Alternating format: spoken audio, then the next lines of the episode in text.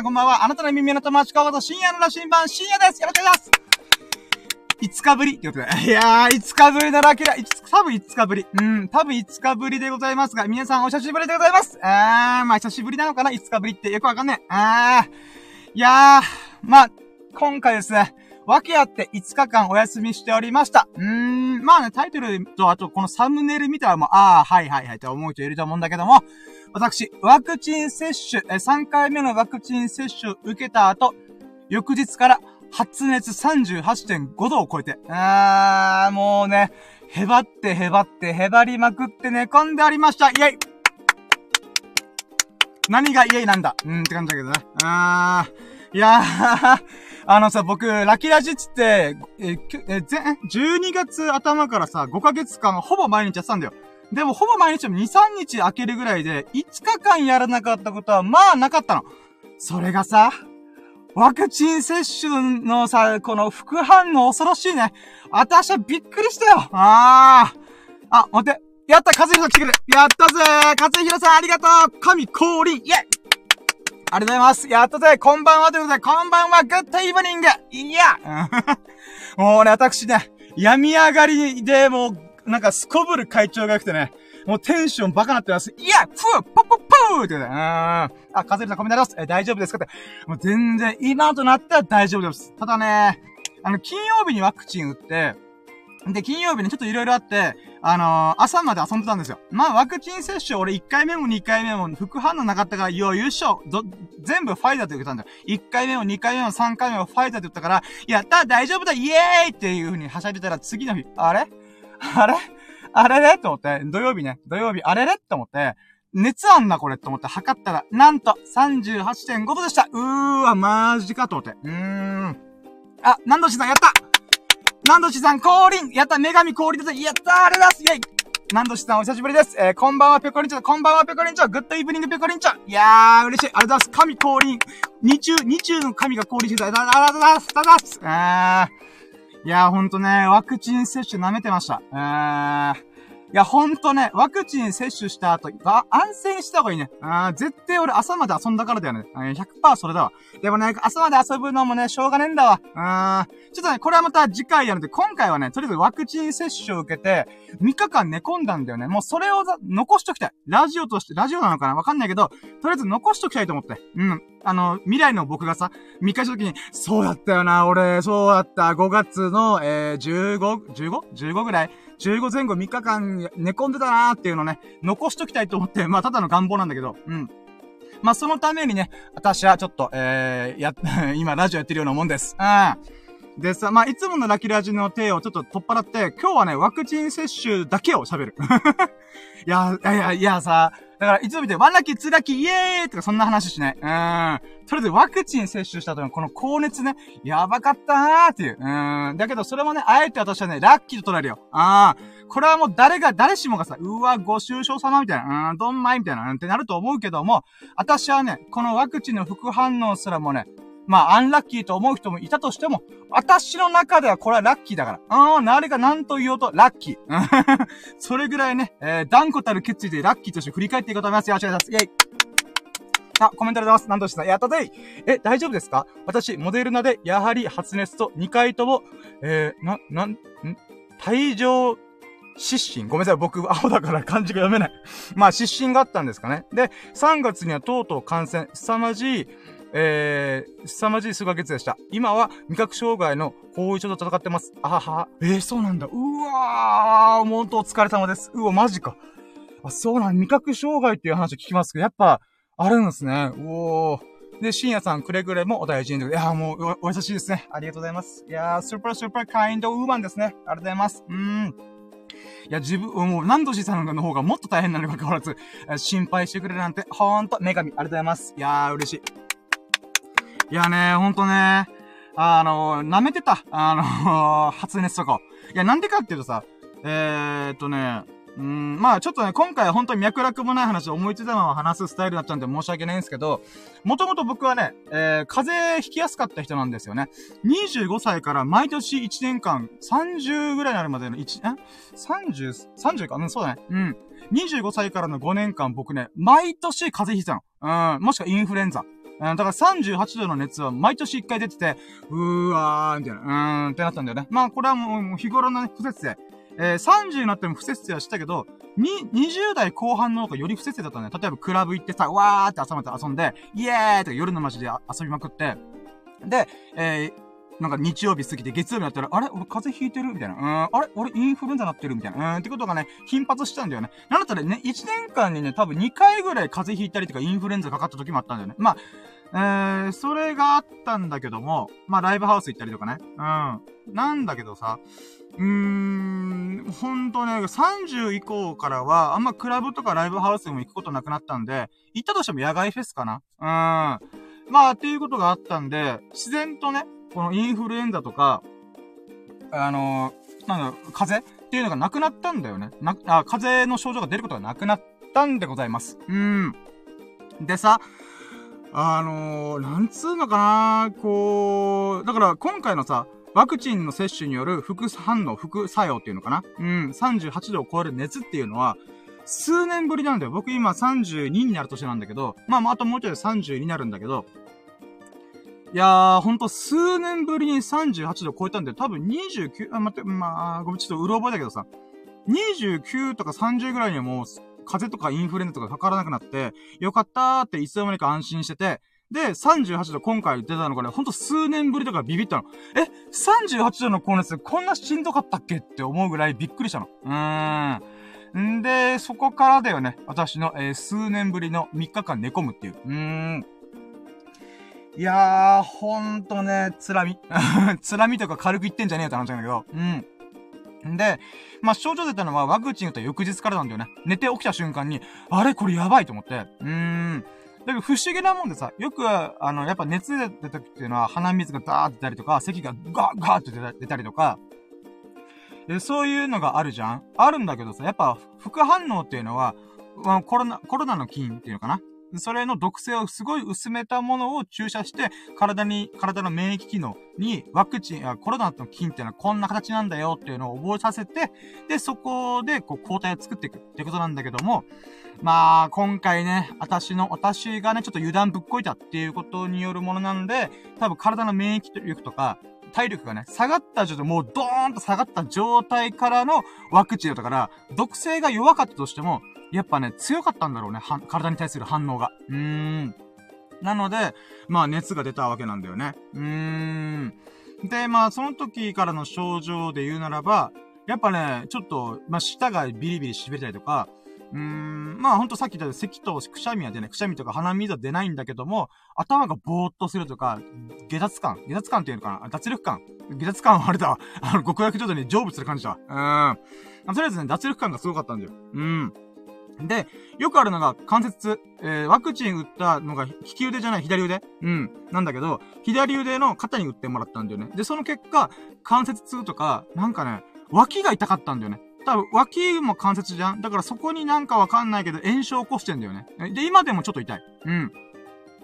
で、そんな、こんなでね、うわ、きつーと思って、まあ、でも、ワクチン言うてもね、言うても1日ぐらいでできるだろうと思った、症状収まるだろうと俺は思ったの。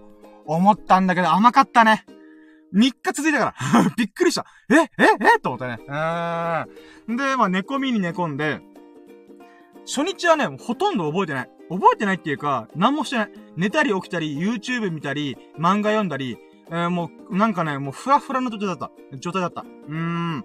で、1日目がね、もう光のごとくふわんって過ぎ過ぎ去って、もう昼なのか、朝なのか、夜なのかもわかんない状態で、えー、今一体何時だおいとか思いながら、もう意識も朦朧としながら、寝、寝たり起きたり繰り返したの。でね、一応ね、家族がさ、ゼリーとか、この消化にいいものとか、プリンとかね、買ってきてくれたんだよね。ありがとうと思って。で、水は僕毎日毎日飲んでるから、まあまあ、とりあえず水と、ゼリーと、プリンさえあればいけるだと。うん。思ったの。なんでかっていうと、あの、まあ、僕は1日1食生活、24時間断食とか、16時間断食をしてるから、実は人間は生きてる上で、必要、生きてる上でさ、1日に必要なカロリーっていうのはそんなに必要ないってことを知ってるから、ぶっちゃけね、プリンとゼリーだけでも十分生きていけると思ったから、やったありがとうと思って。うん。で、あとね、もう一個、あの、あれ、体の構造としてあるのが、あの、動物とかってさ、瀕死の状態、つまり死ぬ間際とか、やばい、俺これやばいぞ、これダメージやばいとか言う時って、風邪ひ、多分ワンちゃんとか猫ちゃんでも風邪ひくじゃん？うん。その時って何するかっていうと、食欲を抑えて、この体のさ、エネルギーを、ね、健康に戻すための、つまり菌をややっつけるために、モードが切り替わるんだよ。だから食欲が下がるんだよ。だからさ、食欲を、えー、が減ってるっていうのは体の構造上しょうがないことだから、基本的にはご飯を食べない方がいいんだよね。うん。もちろんね、食べた方がいいっていう意見もあるよ。それなんでかっていうと、えー、なんていうか、あまりにも何も食べなさすぎる。もう、みさ、3日4日食べないってことになっちゃうと、話が変わってくるんだよね。うん、エネルギーがなくなるから、なくなりすぎて、やばくなるから、食べた方がいい。だけど、1日2日ぐらいだったら別にゼリー1個だけとかでも全然いけるんだよね。なので、私はそのスタイルで今回なんとかね、この3日間の寝込みまくった日々をなんとか切り抜けてきました。うーん。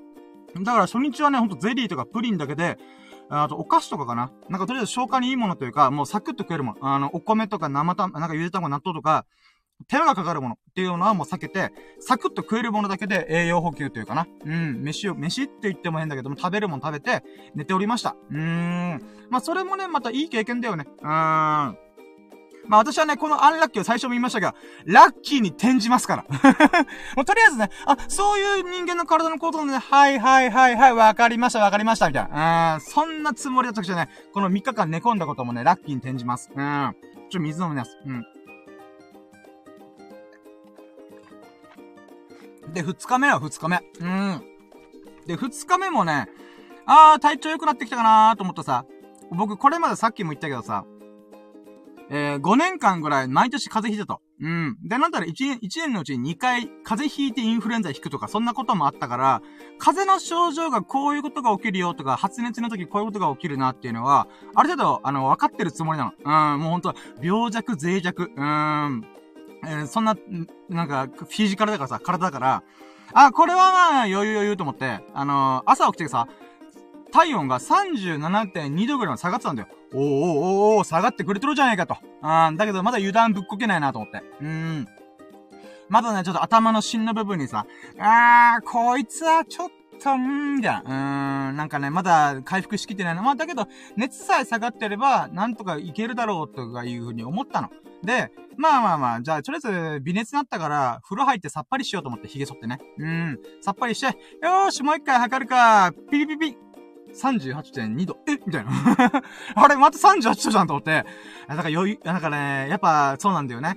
人間の体ってやっぱ寝てる時が一番体温下がるというか落ち着くから、活動してすぐ体温を測るんじゃなくて、活動してある程度ね、30分1時間ぐらい置いて、ゆっくりと体温が上がった状態が標準というか、平常なんだから、それにた、それの時に測った方がいいっちゃいいんだよね。うーん。そういうことを加味した後、目で、え、2日目、あ、今日も寝込もうと思いました。うーん。で、2日目はね、一応ね、多少マシになったんで、えー、まあまあまあ、昨日と変わらずね、えー、YouTube 見たりとか、えー、なんていうかな、うん、まあ漫画読んだりとか、まあ、あとは小説読んだりとかね、そういうことしました。で、こういう時にね、あの、本読めばいいよなーとか思うんだけども、結局ね、結局のところ私はね、あの、頭使えないなと思って。頭使えないっていうのは、あのね、やっぱね、何か知識を学ぼうとかすると頭フル回転するじゃん頭フル回転するっつうことはだよ。うん。やっぱね、体、体力というか、気力を使ってちょっと待って、今、虫が入ってきた。あ、あ、あ、なんかエアコンフィルターの中入った。待ってよ、ちょっと待って。い虫が、虫が。はい、ゲッチュした。うい。ごめんね、ごめんね、今、ちょっと、目障りな虫がいたから。うーん。はい、えーとね。あ、また、とりあえずね、えー、2日目もね、38度超えたんで、あ、これやばいと思って。一応ね、ワクチンの副作用としては、まあ、1日目、あ、1日、あ、ワクチン接種した翌日から、1日目、2日目とかで、熱が上がるっていうことを分かっていたから、あまあ、とりあえずね、3日以上熱が続くだったら、えー、お医者さんに行きましょうって話だったんだけど、まあまあまあまあ、まだまだセーフ、セーフ、セーフと思って。うん。それね、心配はしなかった。うん。で、そっからね、うん、読書しようかなと思ったけど、やっぱね、なんだろうな。何も考えずに読むものがいいよな。何も考えずに受け取るものがいいよな、とか思ってね。うん。で、それでね、こう、いろんな YouTube とか漫画とかね、もう、垂れ流すように TikTok もね、うん。垂れ流すように見ておりました。うーん。で、今のところね、あ全然覚えてない。何見たっけなーと思いながら、何見たか思い出してないとか思いながらね。うん、まあ、異世界転生系のね、作品とかをね、つらつらつらつら読んでおりました。見ておりました。うーん。でね、えー、そのさなかに、あー、そうだね。うん、中田敦彦さんが面白いプロジェクトをね、ついに、あのー、リリースしたんだよね。まあ僕はオンラインサロンに行ってからちょこちょこちょこちょこ見聞きはしたんだけども、チェックしたんだけども、ついにこの日が来たかと。うーん。それがね、今週の、確か土曜日だったかなうん。に、土曜日か日曜日だったかなうん。えー、ボカロソングと、コミック、漫画の、えー、同時リリースっていう、誰もやったことがない、えー、ものに挑戦したんだよね。うん、まあ、これはね、動画ぜひ見てほしいんだけど、やっぱね、僕、中田敦彦さんのこの挑戦するスピリッツ、うん、スタイル、さすがだなと思った。うん、もちろんこれがね、賛否両論あるとは思う。だけどね、とりあえずやってみる。just do it っていうのがとっても大事だと俺は思ってるから、それでさ、このなんか P が多い、多かろうと、3が多かろうどっちでも構わないんだよね。中田敦彦そこら辺をカバーしながらちゃんとね、大成功に導くと俺は思ってるから、うん。まあこれがね、あの前言撤回でやめますっていう可能性も全然あるとは思うんだけどね。でもそれでも一回やってみるっていうのがやっぱとっても大事。うーん、だと思うから、そういった意味でね、だってチャンネル登録さ、470万人ぐらいなんで今。469万人ったかな。うん。それぐらいの人がさ、未だに目バッチバチに血走らせて、チャレンジするってすげえなと思うんだよね。うーん。470万人超えの YouTuber ってさ、簡単に言うと年収4億超えなんだよ。うん。あ、もうざっくりね、ざっくり計算だけども、えー、もちろんそんな簡単なことじゃない。だけど、うん。多分4億円とか数億円プレイヤーなの間違いないんだよ。で、さらに他のプロジェクトを見る手掛けてるから、多分ね、ほんと年収億プレイヤーなんだよね。うーん。そういった意味でもやっぱ中田さんそんな立場に関わらず、いや、俺はやりたいことやるぞっていう風にね、これチャレンジングするっていうのがね、挑戦するっていうのがね、あら、すげえなと思った。で、そんなさなんか私は一体何やってんだろうなと思、思いながらも、とりあえず安静にしてました。うん。で、3日目。3日目に関してはね、微烈だったんだよね。37.2度とか37.5度なってて、正直ね、一瞬36度ぐらいになったから、あー、これは大丈夫かなと思ったけど、なんとなくね、やっぱ頭の隅っこの方に、あー、こいつはちょっちちょっちちょっちと思って。うん、何がちょっちかっていうと、なんかね、頭の芯の部分にさ、あー、しんどいなー、みたいな。うーん、っていう、なんかね、頭が重たいなー、脱力感あるなー、みたいな。うーん、っていうのがいろいろひしめてたんで、あかん、あかんと思いながら、うん、でもね、なんか体調が回復してきたんだろうね。なんか味が強いもの食べたい、がっつり何か食べたいと思ってさ。うん、やっぱさ、さっきちょっとちょろっと言ったけど、動物の体の構造上、病気をしたりとか怪我をした時っていうのは、基本的に食欲を下げるものなんだよ。下げて、自分の体のエネルギーを、この、病気とか、怪我を治すことに全力尽くすんだよ。そうなった時に、えー、食欲が下がるんだよね。だからこそ、あー、がっつり食べたいとか、そういう風に思うっていうことは、あー、これは俺回復な、回復して、し始めてるんだなーってサインだなと思って、よし、じゃあ朝マック食べに行こうと思って、うん。朝マック食べに行きました。おい、闇上がり、闇や、闇上がりっていうか闇中にお前何言ってんだよと思ったけど、今思えばね。だけど、その時は、もしかしたら俺闇上がってるかもしれないと思って、うーん。行っちゃった。朝マックに。んで、えー、3日目のね、まだ平熱ぶっこいてる。まだ、体調万全じゃないくせに、えー、朝マック行って、メガマフィンセット食べきました。イェーイ元気。うん。旗から見たら超元気、こいつ。うん。でもまあ普通にね、朝マック食べて、うめえなっつって。うん。もうホ、ホットアップルパイ、あーナゲットも食べてね。ナゲットのソースも新しい出てんだよ、今。レモンペッパーソースってね。うーん、デリチャスと思って。うん、レモンの酸味とね、ペッパーの胡椒のね、こう、なんていうか、香ばしさっていうのかな。うーん。それも相まって最高のソースをつけながら食べてメガマフィンがっつり食べて、もう摂取カロリーって何ぐ、何カロリーなんですか？って思うぐらいね。うん、食べました。うん。だけどその後ね、やっぱ俺体調悪いわと思って、これは万全を期そうと思って、ね、また寝ました。うーん。でね、今ちょっと、あの、朝マフィンの話、朝マックの話したからちょっと言うけどさ、これね、私としてはちょっと嬉しいラッキーまたあったんだよ。それ何かっつうと、まあ、ご飯もなかなか食べれてない、食べなかったって言ったじゃん？うん。だけど朝マックガッツリ食べたって、食べたって言ったじゃん？うん。その結果何が起きたかっていうと、なんと、1.5キロぐらい痩せましたイェーイやったねうーん。一応ね、頭フラフラなりながらも、毎日の体重は測るっていう風に決めたんだよね。決めてたから、えー、体重ちょこちょこちょこちょこ測りながら、えー、この3日間過ごしたんだよ。うん。で、そしたらね、最初はね、80.5キロだったんだよね。えー、確か土曜日ぐらい。うん。だったんだけど、そっからね、やっぱ何も食べてないし、まあでも、その代わり運動もしてないけどさ、でも食べる量は少なかったから、やっぱ影響出たんだろうね。その結果何が起きたかっていうと、79.5キロに翌日行って、で、その次の日月曜日に、えー、79.8、え ?79. あ ?78.9 か。うん。まで下がりました。あれこれ今日だったかな？ちょっとうろ覚えなんだけど、とりあえずね、え結果、えー、70キロで、また戻ってまいりましたイエーイということで、ね、何か、何が言えかっていうと、僕ね、4月の末に79.6キロまで行ったんだよ。俺絶対4月中に、行ったらーと、4月中にね、85キロから80キロ切ったらーと思って、追い込んでたんだよね。で、追い込んだ結果、79.6キロ行けました。だけど、その後ね、ゴールデンウィーク入って、みんなでキャンプしたりとか、海水浴行ったりとかして、えー、まあ、バクバク食ったんだよね。まあまあ、でもしょうがないしょうがない。4月頑張ったから、これはご褒美だと思って。うん。だけどね、ご褒美の期間が長かった。あー、10日間ぐらいね、だらしない生活してました。うん。で、あとね、原因があったのがさ、雨なんだよ、沖縄はね。僕の住んでる沖縄、今現在、梅雨真っ盛りなんだよ。なので、走れる時間帯なかったんで、もうずーっと雨だったんだよね。晴れてる瞬間あったけど、そんなの続かないし、あとすぐパラパラ雨が降ったりとか、そういうね、不安定な天候、天候だったから、あ、これあかんぞと思って、うーん。だからね、なかなかダイエットが進まなかったんだよね。まあ正直ね、は、70キロ台さえ行ってれば、まあ僕の標準体重が68キロから75キロの間だから、75キロまで行けばいいからさ、うーん。今月はちょっと諦めるかと。どうも、ちょっと体、あの、気候的にも体調的にも、ちょっとね、いけないだろうなと思ったの。うん。だからとりあえず70キロ台まで行けたら、70キロ台に入ってりゃいいかなと思ったんだ。なので、今回の、今回の、なんていうかな、えー、まあ、療養によって、79.6キロ行って、78.9キロに、あ、79.5キロか。79.5キロ。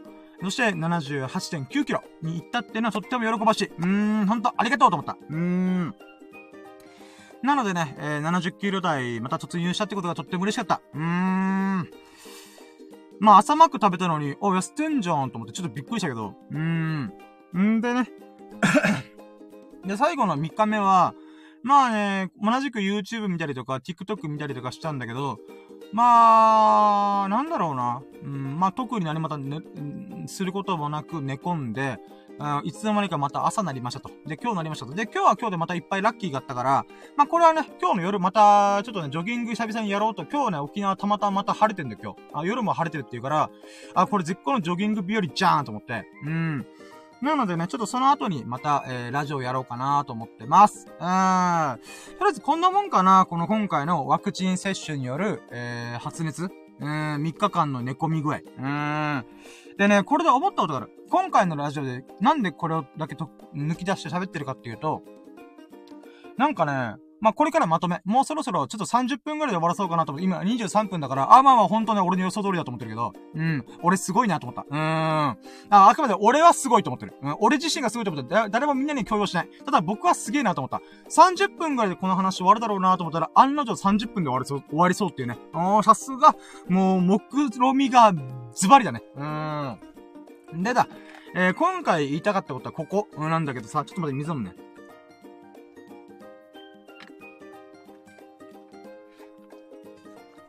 今回語りたかったのは、健康って、マジで大事。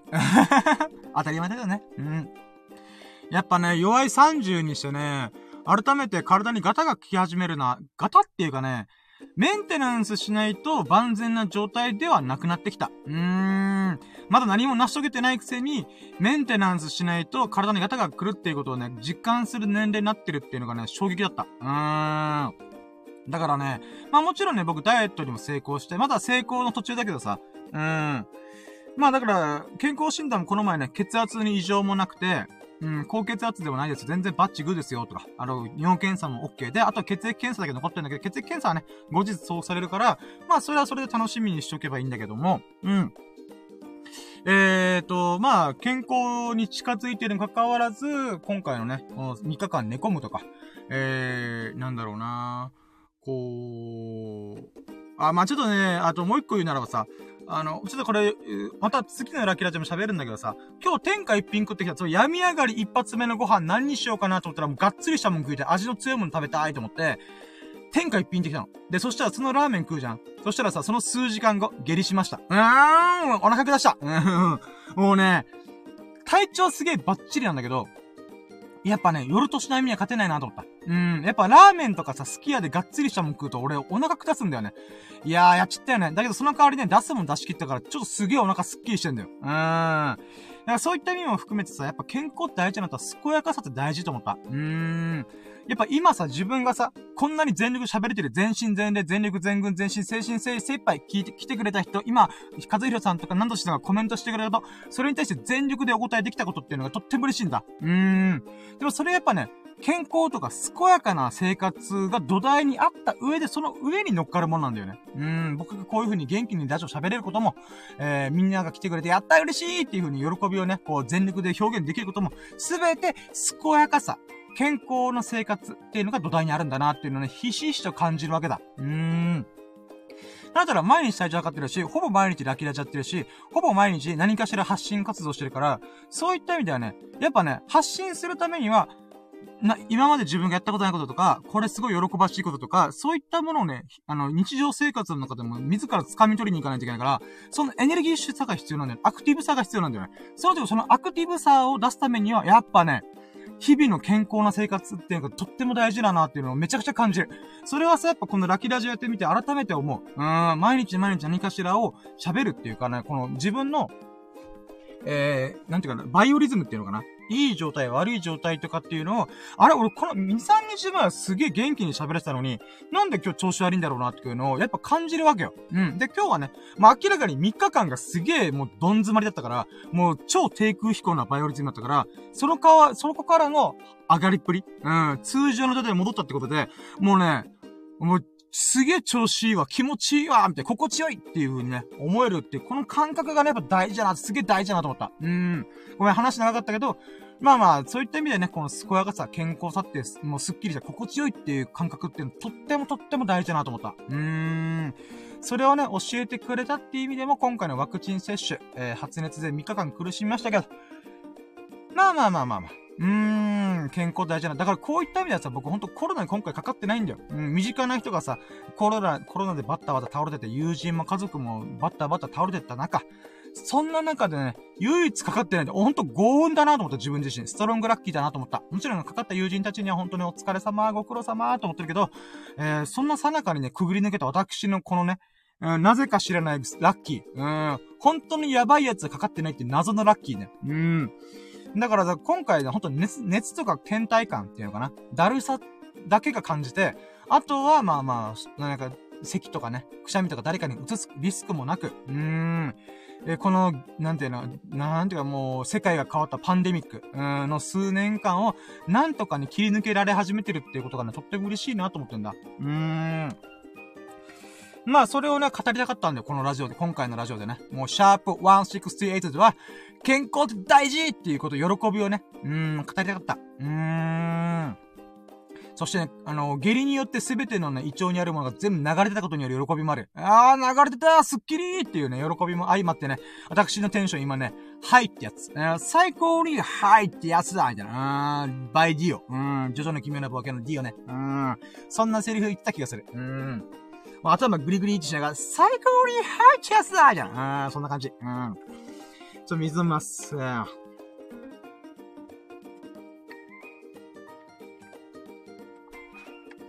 はい、ということでね。うーん。まあ、こんなもんかないいっぱい喋りたいことあった気がしたけど、言って、もう、ど、怒涛のように喋ってみたらさ、脈絡もなく尻滅裂に喋ってみたら30分くらいだったね、やっぱ。うーん。俺の3日間30分で終わるっていう。うーん。どんだけ ペラい3日間を過ごしたんだと思うけど、まあしょうがないよね。発熱で、えー、3日間寝込んでたんで。うーん。ただね、あ、そう、これもちょっと思ったね。時間って大事だなと思った。うん。僕基本的にさ、この、本当さっき、本当冒頭の冒頭で言ったけど、5日ぶりでラキラジなんだよ。うん。まあ、本当金曜日はドタバタした、あのー、友人の一一一周期、うん、だったし、ワクチン接種もあったし、それぞれみんなで、あの、久々に集まったから遊んだりとかした。で、その影響で、えー、まあ、ラジオはまた翌日にやればいいやと思ったけど、その翌日にまさかの、えー、ワクチンの副反応がドンと出たから、まあ、だから、5日ぶりかな。うん。まだ、金、金、土、日、月、火だから、まあ、うん。まあ、5日ぶりぐらいか。うん。でさ、今回の3日間に関して言うならば、本当にね、何もできなかった3日間なんで、72時間無駄にしたんだよね。もちろんね、72時間に、その、無駄にしちゃって72時間のおかげで、あー、やっぱ、時間って大事だと思ったんだよね。うん。で、毎日毎日何かしらの発信をしてたから、その発信がね、久々に届いた5日間だったよ。もう魔の5日間。うん。もう、なんだろう、うーん、なんだろう、な、うーん、まあ、魔の 5days なわけだったんで、今回。うーん。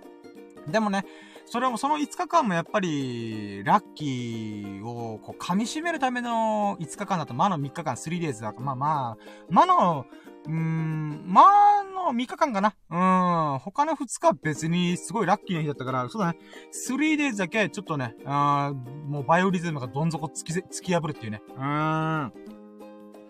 まあまあそんな日々だったんだけど、そのおかげでね、ああ、やっぱね、俺は、やっぱもう、もだ、もがこうと。人生を変えるためにもがこうじゃねえかと。で、そんなもがいてる最中の72時間を俺は全力で棒に振ってしまってフルスイングしてしまったんだと。まあそのフルスイングしたことはね、とっても悪くはない、悪くないことだし、とってもいいことだと思うんだけど、やっぱね、この72時間を挽回するために、私は、もう一度、もう一度、リリリリスタート。再再再再スタート。うーん、やろうじゃないかと。うーん、ブログもまともに書けなくなったし。まあ、写真もね、なかなか撮ってないし、動画の編集も滞ったし、そういった意味ではね、まあ、でもワクチン3回目打ったからこそ、もうね、4回目ないだろうと思うので、うん、まあまあ、こっからで、こっから私、また新たな人生を切り開いていこう、新し、新たな、こう、成功を掴み取っていったろうじゃないかと。もう、バッチバチにもう目が血走っております。えー、バッチバチに決まっております。バッチバチにバズってやろうと思ってます。うーん。もう、それぐらいね、今もう、なんか、進化した。うん。静まり返ってた私の心の炎がね、今、ブワッと燃え上がってます。72時間を無駄にしてしまった。しかし、その72時間のおかげだとしたら、これからの日々をより強く、濃く、過ごしていこうじゃないかと。うん、そんな風に改めて思いました。うん。そんなね、えー、素晴らしい3日間を、あれ、逆に過ごしたことが嬉しいよ。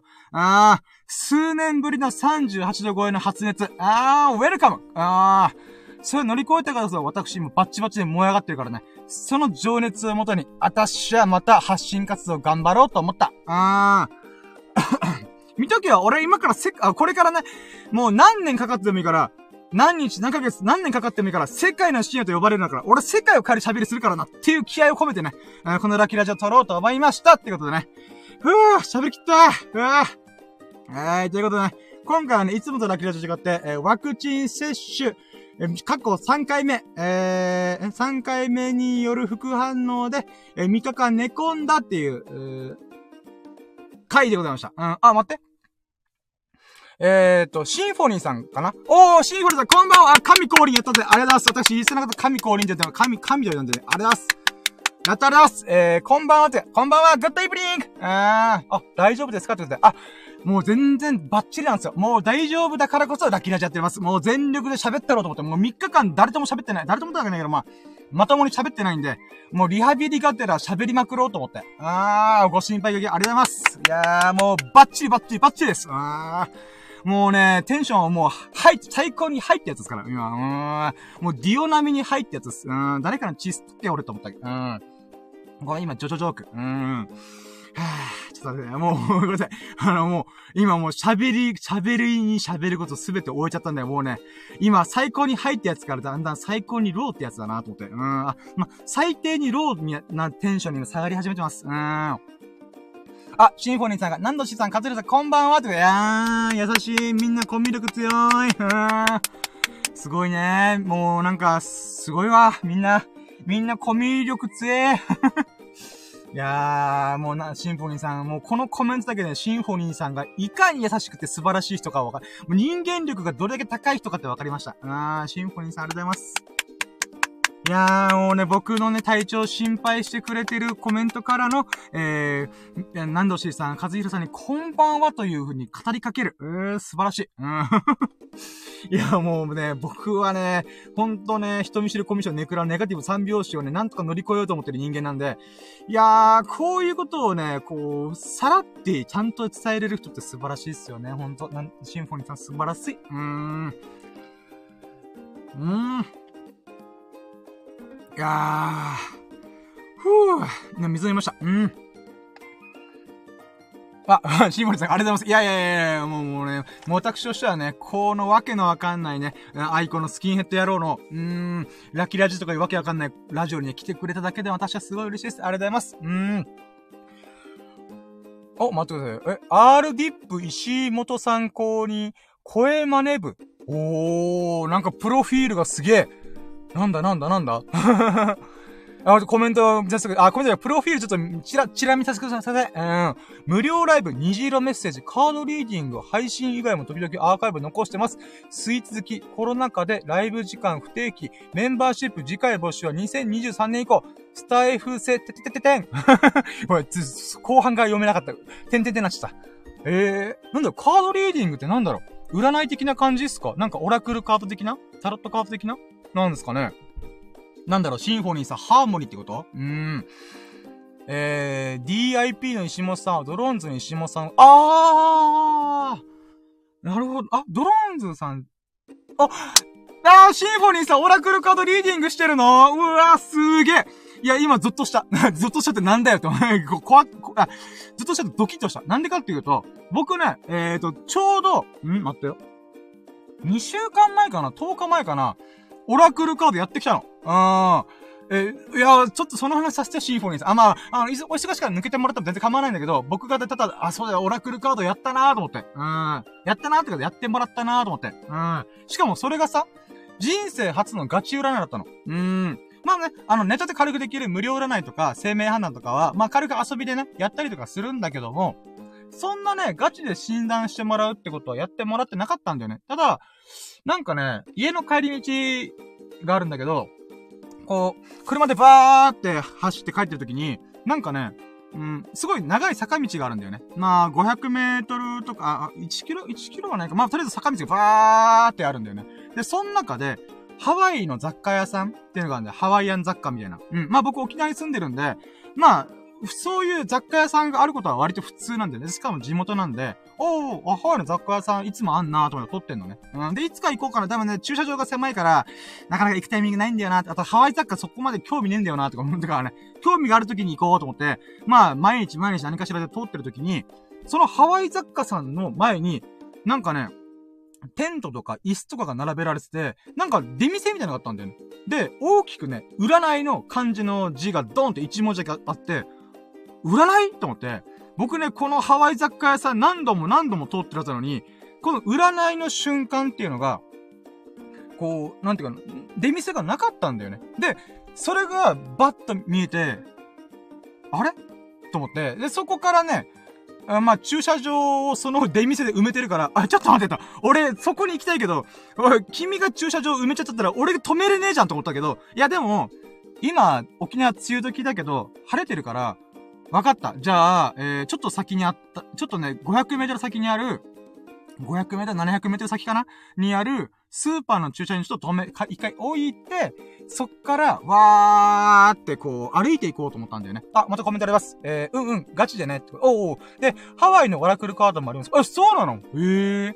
で、お店で開催のイベントだったのかも。あ、そうなんですよ。んで、まあ、まあまあ、ほんと、ウォーキングで最近ダイエットも頑張ってるんで、まあ、これぐらいね、散歩がてら俺で行っちゃうぜ、と思って、俺の体力ない時に俺だったら、500メートル歩くとも嫌だなと思ったけど、俺、今の俺だったらいけるぜ、イエーイベイビーと思ってバーって行ったんだよね。うん。で、行って、で、すいませんって言って、もうびっくりした。あの、スキンヘッドのこのなりのやつがさ、行ってからさ、えあみたいな。向こうびっくりしたから、ええみたいな。だって、うん、僕はええって思うよな。こんななりのやつがさ、うん、いかついやつが、すいませんっていう風に来たら、うん、それビビるよな。だけど僕としてはさ、うん、すいません以外声かけられないよなと思って、まあ、それ、それでこんにちはみたいな、うん、言って、占いってやってんすかみたいな、うん。で、まあ、ほんとね、私、さっきみたいに人見知りコミュ障ネクラだからさ、うん、初対面の人とのこの交流の仕方下手くそだよなーと思いながら、そんなこと関係ねえと、私はね、うん。とりあえず興味あったからやってみたいと思って、まあ、行って、で、占いの相場は全くわからなか、わからないかったんですよね。で、それで、まあ、とりあえず会話のきっかけとしては、えー、占いの料金っていくらですかっていうことを聞こうと思ったのね。うん。で、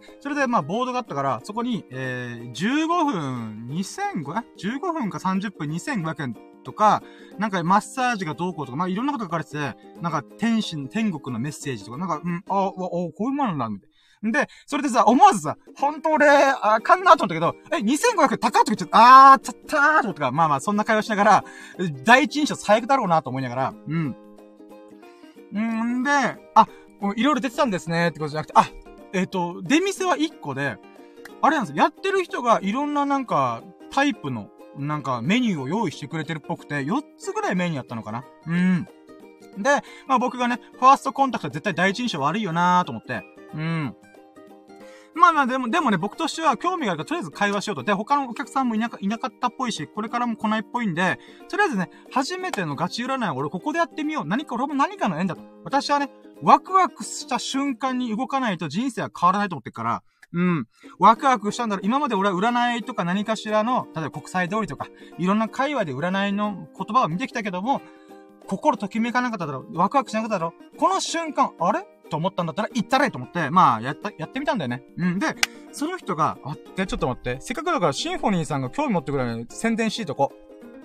宣伝っていうかね、あの、まあ、沖縄のさ、人で、えー、ちょっとま、ごめんなさいね。もうほんとごめんなさい。あの、こんなわけわかんないやつの、えー、ものにね、えー、ちょっと付き合ってもらってるに関わらず、あ、えっ、ー、とね、この人が、えー、LGBT の方なんだよね。ロビンソワさんっていう、えー、なんだろう、うーん、女装家っていうのかなうん。っていう活動、あの、あ、ドラッグクイーンっていうのかなあの、パフォーマンスする人。あの、なんだろう、うんごめん、ちょっと適切な言葉が見つからない。大変申し訳ない。別にディスるつもりはないんだけど、あの、まあ、あお、おかまさんっていうのかなうん、ごめんなさい。ちょっと、あの、他にいい言葉見つからなかったごめんなさい。タイはないです。うん。で、えー、そのロビンソワさんっていう方が、まあ普通の格好してるすげえみなりも綺麗なんだよね。な普通のめっちゃかっこいいアロハシャツ着て、短パンで、なんていうかな。だけど、メイクとか、なんか髪型がバッチリツーサイドで分けてて、え、めっちゃイケメンじゃんと思ったんだけど、で、このロビンソワさんっていう人は、まあ、ブラッククイーンとしてのあの名前で、もう一個の名前があって、それはすっぴんと男性のしてるときは、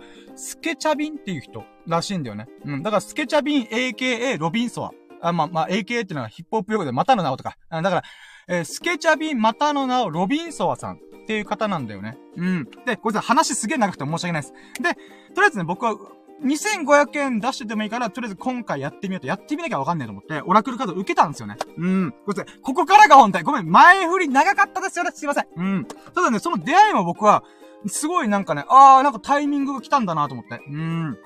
んで、まあ、オラクルカードを受けましたと。で、今回オラクルカード、まあ、今回お客さんも来ないし、えー、もう、深夜さんのために色々やりますよってことで、あ、いいっすかありがとうございますみたいな、うーんってなって、あ、シンフォニーさんが全然長くないです。あ、その一言、優しいね、やっぱシンフォニーさん。ありがとうございます。うーん、嬉しい。うーん。ん で、まあ、オラクルカードを、じゃあやりますよと、うん、なった時に、15分って言ったら結構早いじゃないですか。なんだったら僕、今のこの説明とか多分15分かかってる。うーん。なんだけど、で、まあ、とりあえずこの15分、まあ、結果から言うとさ、15分オーバーしても2500円で収めてくれたんだよね。もう優しいから、ロビンソワさんが。うーん。ほんとありがとうと思ってんだけど。で、その15分で、で、オラクルカードをやるとしたら、3種類のカードから選べますよって言われた多分、シンフォニーさんとやり方が違うのかな？わかんないんだけど、今回のロビンソワさんのやり方は、え、3つの、もうほんとね、まず、なんだろうなごめん、ちょっと、うー、わかりづらいよねー。えー、ちっちゃい台があって、台っていうか、なんて、アウトドアテーブルの上に、なんか敷物被せて、で、なんかこう、なんていうか、デコレーションしてるっていうかな？レイアウトしてるというか。うん。で、そこにオラクルカードがね、ほんとね、えー、10個ぐらいあるんだよね。うん。ケース。オラクルカードのケースが10個ぐらい並んでて、で、その中で、今回15分だったら、うん、3つぐらい、えー、カードを引いて、3つのこのカードのデッキっていうのかな？うん。から引いてもらえますよって言われて、お、そうなんすか？ええー、15分で 3, 3つのカードから引けるなんて、なんてラッキーと思って。うん。なんか、うん、まあ、わかんない。これが普通なのかわかんないけど、なんか僕としてはラッキーと思って。うん。で、まあ、1個目引いたんだよね。で、引いて、その時はね、3枚引くんだよね。うん。えー、シンフォニーさん3種類選べたんですね。そうなんですよ。3種類選べたんですよね。で、ごめんなさ。これがね、なんていうカードなのかわかんない。最後の3つのうち1個、最後の1個はわかるんだけど、2つのやつが、なんか海外のやつらしくて、なんかね、おしゃれな絵柄なんだよね。これね、そう、インスタグラムに上げるの忘れてた、そういえば。そうなんだよなせっかくだったら上げればよかったんだけどね。ちょっと待って。どうしようかな。まあ、しょうがね。うん。まあまあ、ごめんなさい。えー、すごいね、ほんと綺麗なイラストのやつで、1種類目のやつ。あって、それを3枚パッパッパって引いて、みたいな、うん、言われて、で、引いたんだよね。で、ごめん、ちょっとね、絵柄見せながらだと喋りづらいとは、伝わりづらいとは思うんだけど、とりあえず引いた3枚が、なんかね、あれ？これ、俺とすごいリンクしてる気がするって思ったんだよね。うん、まあ、ごめん、ちょっとね、シンフォニーさんがオラクルガチ勢の人だとしたら大変申し訳ない。僕としてはね、今回これ引いて、あーと思った。オラクルカードってこういうもんなのかもなーと思ったのが、えごめんなさい、これ僕のあくまでね、邪推してる論なんだけど、別にね、僕はオラクルカード否定したいわけじゃなくて、あの、あくまで初心者の僕はそう思ってしまったって話なんだけど、パッパッパって引いたやつを引いて、で、自分自身、なんていうかな、うん、例えば、うん、自分の写真、女性の写真が、なんかジグザグにちぎれてる。うん、カットされてる。っていう、切り刻まれてるっていうカードとか引いたんだよね。で、それって意味するものっていうのは、あ新しい自分に生まれ変わってる。古い自分を捨てて、新しい自分に生まれ変わってるから環境の変化とか、状況の変化とか、いろんなことが巻き起こってる真っ最中みたいな意味合いがあるんですよって言われたんだよね。んで、それ言われた後に、僕はね、それ言われたらさ、それに紐づくエピソード自分の中から引っ張り出してくるんだよね。うん、感覚があったんだよ。だから、どっちかっていうとさ、なんか、これって後出しじゃんけんに近いんじゃね？って思ったんだよね。つまり、そのカードを引いて、見せたら、見せて、それに伴う意味合いのものを言われたら、その意味を自分の中でサーチするんだよね。検索かけるんだよね。だからその検索したワードに引っ張られて記憶がプァンって出てくるから、なんか僕としては、なんか、あー、これって後出しじゃんけんじゃね？と思って、これ、これはほんとね、あの、僕のほんと初心者の邪推なんだけど、だから結果で言うと、その3枚は全部あったんだよ。うん。だけどこれ捉え方もまた変わるよね。うん。僕はね、あくまで今のさっきの一意見でもう一個の側面で言うならば、逆にこのカードを引いたからこそ、そのエピソードとか記憶が引っ張り出されたっていう側面もあるなと思うから、別にこれに対していい悪いもないと思ってるんだよ。そういうものっていう感じで捉えてはいるんだよね。うん。だから、悪いとは全然思ってないですよ。それだけはもう、うん。なんか、うん。気分を害してしまったら申し訳ないと思ってる。うん。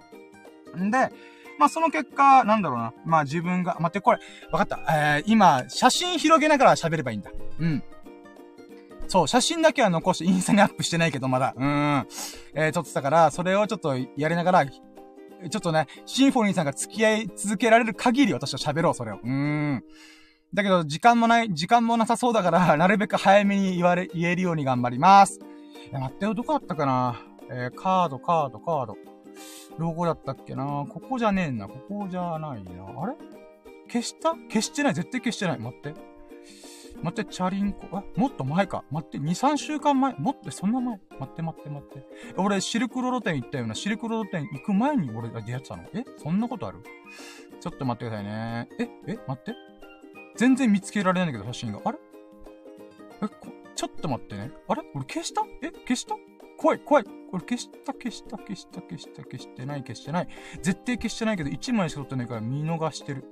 ちょっと待ってくださいね。すいません。あれあれれれれれれれれれ絶対写真撮って、これ絶対撮っとこうと思ってやったんだよな。やってたのになんで見当たらないんだ？あったあったあー、見逃した、見逃した。はいはいはい。ごめんなさいね。ちょっと、ごめんなさい。話がくなんか一種類のカードで、ちょっと、えーと、シンフォニーさんが、はい、いろいろな弾き方される方、そしていろんな伝え方を皆さんされてますからね。ということで、落ち着きましょう。あ、ごめんなさい。ありがとうございます。シンフォニーさん、マジ優しい。うん、スーパースーパーカインドマン。カイカインドヒューマン。うーん。はい、えーとね、一種類目のカード、ちょっと待って、これほんと見せた方がよかったなあー、っていうか、あれだな。これ、一瞬だけ、ストーリーにアップすっか。ごめんなさい、もしかしたら、あー、わかんないなこの絵柄のカードを引いたんですよって、もしかしたらシンフォニーさんが持ってるオラクルカード、有名なやつっぽかったんで、まあ、とりあえず今回引いたやつがこれですよってことなんで、インスタのストーリーにフラッと上げれば見れるかな。で、これ、あれなんであのアップしてなかったっていうと、プチブログこれで書いてやろうと思って、書いてなかったんですよね。ストーリーにあげればいいかな。ストーリーにあげちゃおう。ストーリーにペッてもう何の加工もせずにあげちゃおう。うん、ちょっと待ってくださいね。えー、また遡るのか、これ。うーん、ちょっと待ってくださいね。どこだったっけなどこだったっけななんかせっかくこのね、オラクルカードやってる人と、やったばっかの僕がね、出会ったんだったら、これも何かな、えんじゃいと思って、なんかこれ引いたんすよっていうのをなんとか伝えたい。うーん。いやー、もうシンフォニーさんが来てくれるか分かったら、私、今回のサムネイルとタイトルを必ずこれにしてましたけどね。うーん。いいやってことで、これはもう、シンフォニーさん以外は僕、なんかもうわけわかんないだろうな。うーん。なんでタロットカード急にこいつぶち込んでん、あ、オラクルカードか。オラクルカードぶち込んでんの？みたいな。うーん。はい。ということでね、今、ごめんなさい。え、インスタのストーリーにあげたんで、えーと、多分、プロフィールのインスタから飛べるかな？飛べなかったらごめんなさい。多分飛べるた気がする。うーん。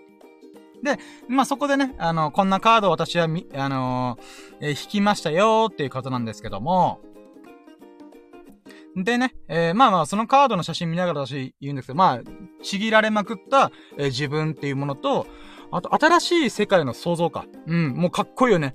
えー、 Birthing、あの、バースデーのバース。 Birthing、a New Age。新しい時代を作るとか、そういう意味のカードを引いたりとか、あとは、えー、 Deep、Replenishment。えー、 Deep、refreshment、あ、 refreshment、あ、 Deep リ、あ、はいはいはい。えー、っとね、この3つのカード引いたんだよね、最初。うん、じゃえー、っと、待ってよ。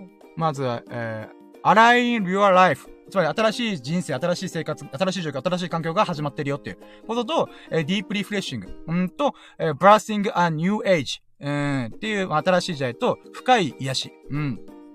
っていうものを引いたんだよね。で、これ何かっつうと、まあ、あ、なるほど。あ、インスタのアカウント名をお聞きしても大丈夫ですか？あ、全然いいです。あ、深夜の羅針盤、もうそのまま、そのまんまの名前です。うん。で、多分、深、インスタのアカウント一回、なぜか吹っ飛んだんで、インスタの不具合で。あのー、深夜の羅針盤2.0という謎の、もしくは、えー、深夜アンダーバーコンパス。わかんない。まあ、同じアイコンしてるんで、まあ、多分わかると思います。で、今、事情でダイレクト飛べないんです。あ、もう全然全然大丈夫です。まあまあ、後で見てもらって、あ、こういうもんか、あ、このカード私持ってるとかあれば、うんま。とりあえず今回ね、引いた、み、まず1種類目のカードの3枚引いたのがこれだったんですよね。で、さっき、えー、えー、なんだっけ、Align Your Life。新しい人生が始まってるよ、ライフが始まってるよっていうのを今説明したんですけど、ディープリフレッシングっていうのは、えー、なんだろうな、深い癒しっていうのが、自分と向き合うことっていうか、自分が本当にやりたいこと、ワクワクすることとか、お、お、シンフォニーさんから見れましたって来て、お、そうだ、よかった見れてよかった。もしね、シンフォニーさんが使ってるやつとかがあったら、ああ、これね、みたいな、うんってあったらいいなと思って。ただ、あと、僕の話がね、あの、お伝えしやすいかなみたいなぐらいのレベルなんですけど、うん。なんで、このディープリフレッシングっていうのが、えー、まあ、深い癒し。えー、つまり、なんていうかな、うーん、本当の本当の癒しっていうのが、自分のやりたいこととか、自分が本当に望んでることこそが本当の深い癒しだからこそ、お、えーと、シンフォニさんコマンってあります。使ってないけど知ってるカードです。おー、よかった、よかったのかわかんないけど、よかった よかったよかった。うーん。やっぱ有名なカード使ってくれてたんですよね。うーん。それはそれで僕は良かった。うーん、なるほど、有名なカードでわざわざやってくれたありがとうと思って。ロビンソワさんありがとうと思った。うーん、それ水飲みます。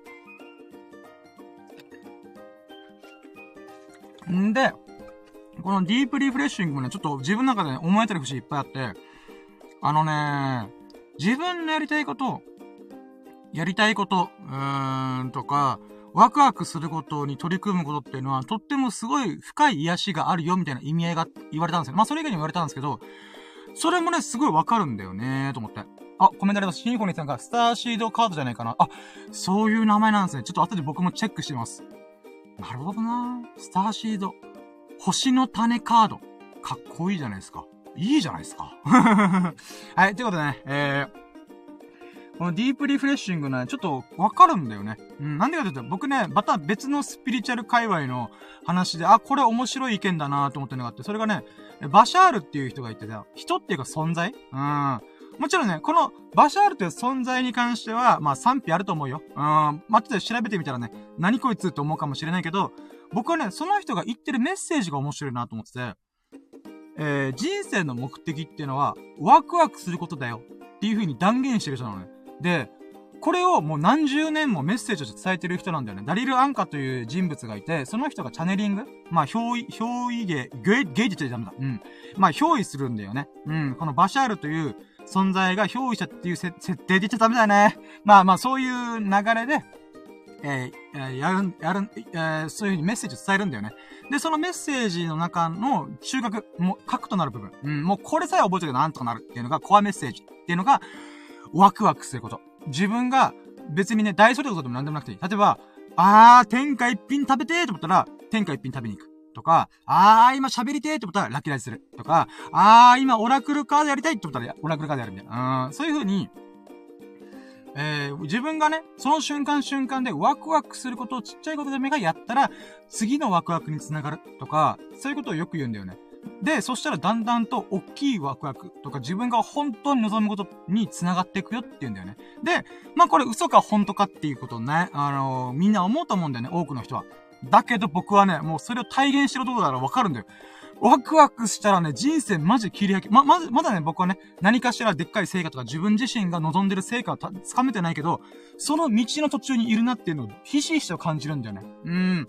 で、そういう時にね、このワクワクするっていうのは、自分が本当にやりたいと思ってることとか、自分がピンと来たこととか、うん、それをやってれば、次のワクワクが用意されてるっていうか、導かれていくっていうことが言われてるんだよね。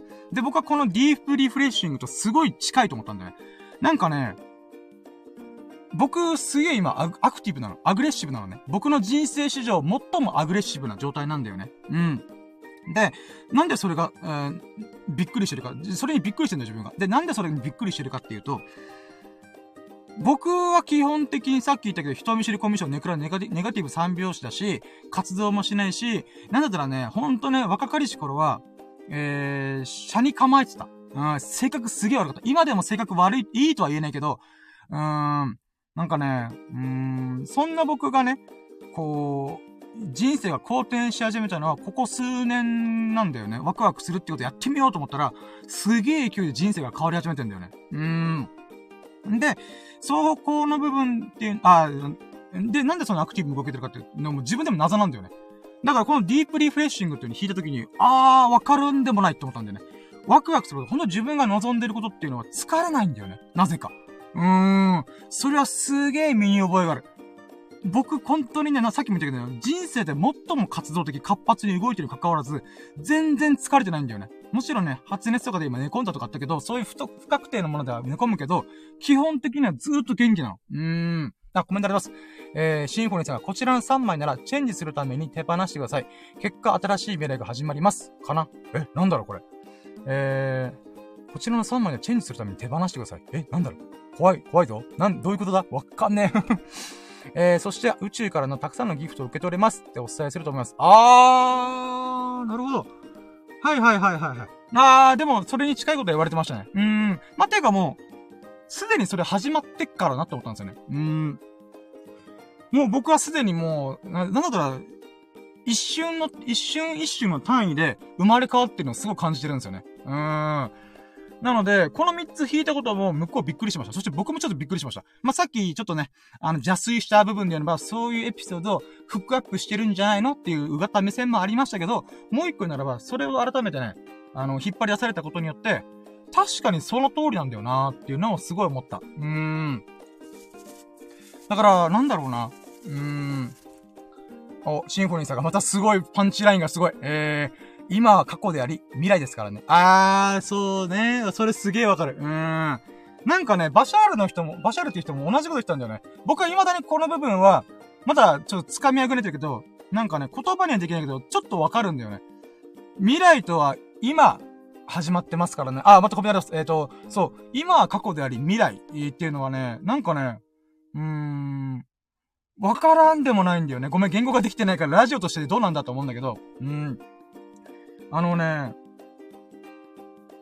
人生っていうかな、生きてる瞬間って今しかないから、過去も未来も、幻想なんていうかな、なんかフィクションみたいなこと言ってたもうちょっとこれあまりにもね、ふわふわしすぎてわかんない、まだわかってないんだけど、なんかね、うーん、なんか、まあちょっとごめんなさい。これは、まあ、言語ができてないけど喋ろうとも喋れねえや。でもね、なんかね、言わんとしてるとわかるんですよね。最近すごい感じるんですよね。うーん。えー、またすごいパンチライン。えー、過去はパ、バスタイムスからね。おー、もう頭、私の、あ、んで、えー、バスト、バストタイプ？バス、バストタイム？ごめんなさい、もう分かってね、僕が。追いつい、思考が追いついてない まあ、とりあえずね、えー、今、現在、未来、あ、今、えー、過去、現在、未来であるけども、過去は結局ね、通り過ぎてることなんだ、経験したことなんだけど、まあ、過ぎ去ったことって、なんて言うんだろうな。ごめん、これ、なんて言えばいいかわかんないけど、結局今感じられてるものは、今しかないんだよなって思うんだよね。うーん。あ、バストタイムっていうのが、過ぎ去った時間の意味ですってことで。あー、うーん、そうなんだよな。なので、未来もさ、まだ起こってないから、うーん、なんだろうな。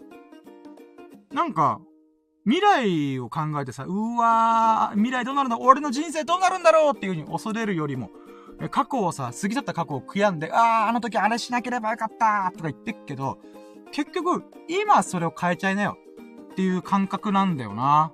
ちょっとね、語弊があるけど、なんかそんな感覚。うん。過去のこともさ、例えば今僕はさ、タイトルにワクチン接種して3日間寝込みましたっていうこと言ってっけど、正直あの瞬間は72時間ずーっとまともに活動できてなかったから、ふぅーって思ってたけど、アンラッキーな部分だなと思ったけど、いやいや、アンラッキーじゃねえじゃねえ。俺にとっては、あの3日間は無駄にしたかもしれない3日間は、ラッキーだ。なんでかっていうと、これから俺は、とんでもねえ勢いでその無駄にした72時間を挽回しに行くから、と思ってるからね。うーん。そう思えばさ、うん、今の捉え方によって過去はいくらでも変わるよなって思うし、未来もね、じゃあ今買いに行けない。未来から今、タイムスリップして戻ってきたんだよ。うん。何十年か後に、もうなんか、もうボロボロな人生を過ごした俺が今戻ってきて、今変えたればいいんだよ、みたいな。うん。そう思うとね、今が最も大事。過去も未来もそんな大事じゃない。今こそが最も大事。って思ってんだよね。うーん。まだそういった意味でもね、この、じゃあ、それを成し遂げるのはどうすればいいかっていうと、ワクワク。今ワクワク。この瞬間ワクワクしてくと突っ走ってけ、みたいな。うーん。っていうのめっちゃ思う。うん。あ、また、シンフォニーさんがパンチライン。えー、1秒先は未来ですからね。いや、ほんとそうなんだよね。お、なんかね、最近、ジョギングもしたりとか、動画の編集したりとか、もしくはラッキーラジで今1時間ぐらい喋ったりとかするけど、時間の感覚をね、よく、なんか、体感するのが多いんだよね、最近本当に。うん。そんな時にも毎回思うのがね、1時間があっちゅう間に過ぎ去ったりとか、逆に1秒がすごい長かったりとか、時間の感覚が最近バグってんだよね。うーん。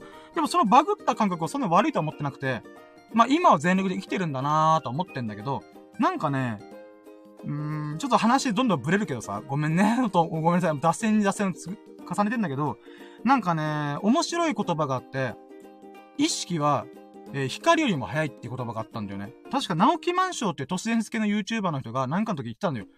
でもこれすごい面白いと思って。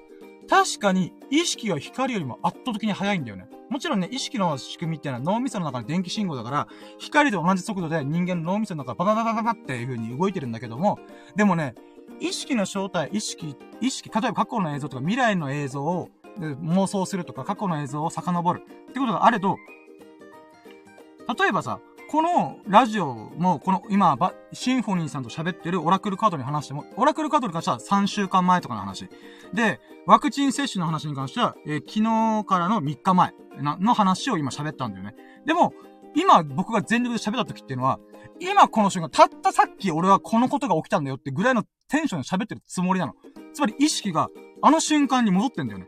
オラクルカードした時の、あの、ロビンソワさんと喋ってる時に戻ってんだよね。うん。だから全力で喋ってる部分もあるんだけど、そういった意味では、意識っていうのは簡単に過去にパンと戻れるし、意識を未来に、俺がもうね、世界の深夜とか世界を変える喋りやってるなスティーブ・ジョブスばりに俺世界変えてんじゃんみたいな。っていう妄想する意識の方にパンって入れ替わるんだよね。うん。まあ妄想と言ってもいいんだけど、でもさ、意識っていうのはそれぐらい、なんていうかな、うーん、光を簡単にパーンって超えていく速度で、僕の脳内で、こう、なんていうか、呼び覚ましてくれるんだよね。うーん。そういったこともさ、なんか、最近すごい感じるっていう、えー、ふわっとした話でした。うん、ごめんなさい。いや、シンフォニーさん、うんうんってすごい聞き上手。うん、聞き役として素晴らしいですね。うん。まあまあ、ごめんなさい。っていうのを話したかった。うん。で、それを感じたことも全部、なんか新しい自分に生まれ変わってるとか、うん。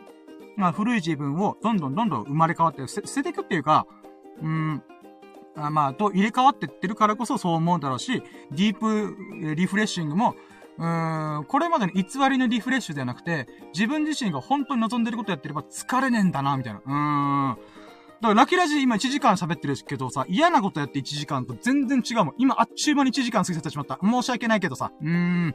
シンフォニーさんに30分くらい付き合ってもらったけど、ほんとね、ありがとう。はい、ということで、そういった意味でね、やりたいことやったら時間あっちゅう間に過ぎるし、疲れない、何よりも。うん。もちろんね、体力的な疲れはあるけど、それはどっちかっていうと、なんていうかな、うーん、出し切った感。頑張った感。うん。すごいポジティブな出し切った感。俺が今持てるものすべて出し切ったぞっていう。うん。